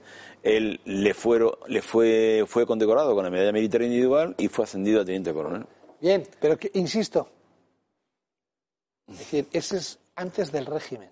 Todos Pero por supuesto, actos- claro, es decir, Claro, es, la- es- la- es es que no están acogidos a la ley de la memoria histórica. Exactamente año 1921. 21. final Es el año del 21. desastre anual. El que desastre anual, este- entonces, a eso voy. El desastre del Que 23 es de una julio y historia- esto fue en septiembre del 21. Un- una, una historia y una estatua 9 de agosto, el 20 de elevada julio y en agosto. nombre de un acto anterior al régimen franquista. Claro. Con lo cual no puede ser derribada porque no está acogida en la ley de la memoria histórica, porque era un Franco. Esto es, vamos a ver, Carmen Calvo tiene que entender que Francisco era antes que Franco, el dictador, como Pedro No era antes que. Sánchez del presidente. Y esto es lo mismo. está bien visto. Es que hubo un Franco antes del dictador. Y esto es anterior a la dictadura. Por lo tanto, no está acogido a la ley de la memoria histórica. Es que tienen un problema de, de- de- de fechas. de fechas. Es que Francisco, No dan, no dan. Paco, Ya, ya. era antes que el dictador. Como Pedro era antes Que Sánchez. el presidente. Que su es suegro. que Carmen Calvo se lía. ¿Qué ha, Bueno. pasado, ¿Qué ha pasado con eso del suegro que ha dicho Esteban Urrestieta? ¿Ha contado algo? Ay, no lo sé, que lo llamaba mucho Villarejo, lo llamaba Si quiere usted saber qué pasa con el seguro de Sánchez, que por eso de hecho Julio Eriza ahora, que está aquí, en fin, lo Mal tiene metiendo. usted en el Telegram de Julio, la entrevista que le hemos hecho hoy, Javier Orcajo. El de la a. Esteban Maravillosa sobre entrevista de. Orcajo. Yo no sé si la palabra es maravillosa, porque El de la la temática tampoco era así como... El de la. Pero bueno, claro, ¿qué pasa? Yo tengo bombas. A ver, Una bombas, entrevista de caliente. decir Venga, venga, las venga, bombas. ¡Bum, bum, bum! ¡Bum de Podemos! Porque es que este domingo hay una conjunción planetaria. Oh, porque no, son- otra vez. Es San Antonio Ya de Padua, estamos. ya lo sé. Felicidades a todos los Antonios. Pero, eh, boom de Podemos porque es el Vista Alegre 4 que se celebra en Alcorcón. Ya no es Vista Alegre, pero bueno. Las primarias de Susana Díaz, que está el PSOE temblando porque no saben si va a ganar o no. Y eh, la foto de Colón, que ya la empaña el PP y que espero que les sirva, que es el mensaje y no la foto. El caso, Podemos, se les están revelando. ¿Por qué? Porque piden ahora los rivales de Ione Belarra, que no tienen ninguna posibilidad porque ya está ungida bajo el dedo de Pablo Iglesias, que se hable en- y han registrado proposiciones para que se hable de transparencia y de las cuentas de Podemos. Meteros ahora mismo en la página web de Podemos para decir que no estoy loca porque Podemos no actualiza sus cuentas de desde 2019. ¿Qué quiere decir esto? Eh, en 2018, cuando empezó el abogado a denunciarlos, Calvente. hubo un bajón así de las cuentas Prrr, y entraron números rojos. En 2019 siguen. ¿Qué ha pasado ahora? No se sabe. ¿Cuánto ha ganado Pablo Iglesias? No se sabe. No ¿Cómo, se cómo ha dejado el partido Pablo Iglesias? No se sabe. Nadie sabe nada. Y todo el mundo quiere transparencia y no quieren hablar. Y como lo han registrado esa petición, tendrán que hablar el sábado. Y digo yo que hay una asamblea ciudadana. Y digo yo, pero es que también han registrado no a los indultos. Y le han hecho un PSOE porque le han dicho, oiga, que es que la postura de Podemos no la hemos hablado. Y hay uno que ha dado la cara, ha registrado y ha dicho, no a los indultos. ¿Por qué Podemos defiende sí a los indultos? Vamos a hablar de esto. Y tal cual, a ver si se habla de esto el sábado. Porque esto también, también van a hablar de ilegalizar a Vox, tú calcula. Y de que los di- dirigentes no puedan acumular varios cargos. Boom económico. Siguiente. Esto ya es de ayuda, porque han rebajado la huelga de Bankia, CaixaBank, han rebajado a 7.791 despidos y yo lo que no veo bien es que tengan a 7.000 familias así, eh, porque no les dicen nada desde Caixa, no les dicen nada si van a cuántas eh, oficinas van a cerrar, no les dicen nada a las familias, se están habi- eh, está habiendo paros de 11 a 12 van a seguir con paros, se está negociando con los sindicatos y, bueno, eh, los sindicatos están negando porque el, banco va a tardar cinco años en homologar las condiciones de la plantilla de CaixaBank y Bankia y los sindicatos dicen que no, que es que no podemos tener a esta gente y a los clientes que no saben si van a subir los intereses, si van a bajar o cómo les tienen. Así que, por favor, claridad. Otro boom. Se está hablando, se oye, se comenta Te queda un minuto. del artículo de, Ignacio- de José Ignacio Torreblanca en El Mundo, si lo habéis leído este fin de semana, porque dice que, claro, que todo el mundo tiene canal internacional, Francia, Reino Unido, todos en inglés, algunos en su, en su lengua, todos dicen cosas y así en la Unión Europea se entera de lo que piensa cada país y aquí no tenemos ni el canal internacional nuestro propio porque están venga a recortar, ni tenemos uno en inglés y aquí en la Unión Europea se están haciendo cruces porque nadie sabe lo que piensa Pedro Sánchez y Creo que casi mejor, casi, casi mejor, Nuria Val, casi mejor, casi que, que es no lo sepa. horrible. Y luego, mejor. solo recordar crecen los afines de Sánchez en las empresas y todos del PSOE y del PSC. Amigas, Jordi Areuis Passat. PSC, Marc Murtra en Indra, PSC, Óscar López Paradores PSOE, Isaías Taboa Renfe, Juan Manuel Serrano Correos, Beatriz Corredor Red Eléctrica, Maurici Lucena en AENA, José Vicente Berlanga sí, sí, en USA. para, para que no te no da tiempo a contar todo. Pues eso, ¿qué crece? esas. ¿Qué Bingo. crecen los enchufes? Bingo. Y nada, y sube la luz. Las señores. Pongan la lavadora que ya casi es hora. Lo que tienen que crecer son los eh, amigos del Club de Amigos. Pues sí, Que además, y la los que se de den de alta hoy o mañana, Pues les enviamos gratuitamente con el carné el libro de José María Pemán y el llavero de la bandera de España. Y, y, Pues muy oiga, bien. ¿y qué es bulo? Que porque cuesta más barato la energía, que el gato va a ser de 12 a 2 de la mañana. No Y la lavadora. Mamá, pon la lavadora. Portadas, portadas, ABC, El Mundo, las que tenemos que nos han llegado esta noche, las vemos para mañana. ¿Por dónde apunta ABC? Por el eh, secesionismo allá en el Camino Sánchez, lo que hemos explicado aquí, efectivamente. Portada de una simple atención denuncia bastará para prohibir las visitas del otro progenitor a los hijos. Este, este asunto, por cierto, vamos a entrar aquí a fondo. Portada del mundo para los segundos que nos quedan. Junqueras asume los indultos de Sánchez, pero exige el referéndum. Don Román Cendoya, don Jesús Trillo, doña Nuria Val, don Julio buenas, 44.820 en Telegram. muy buenas noches. Venga. A descansar. Venga, mañana más. Buenas noches.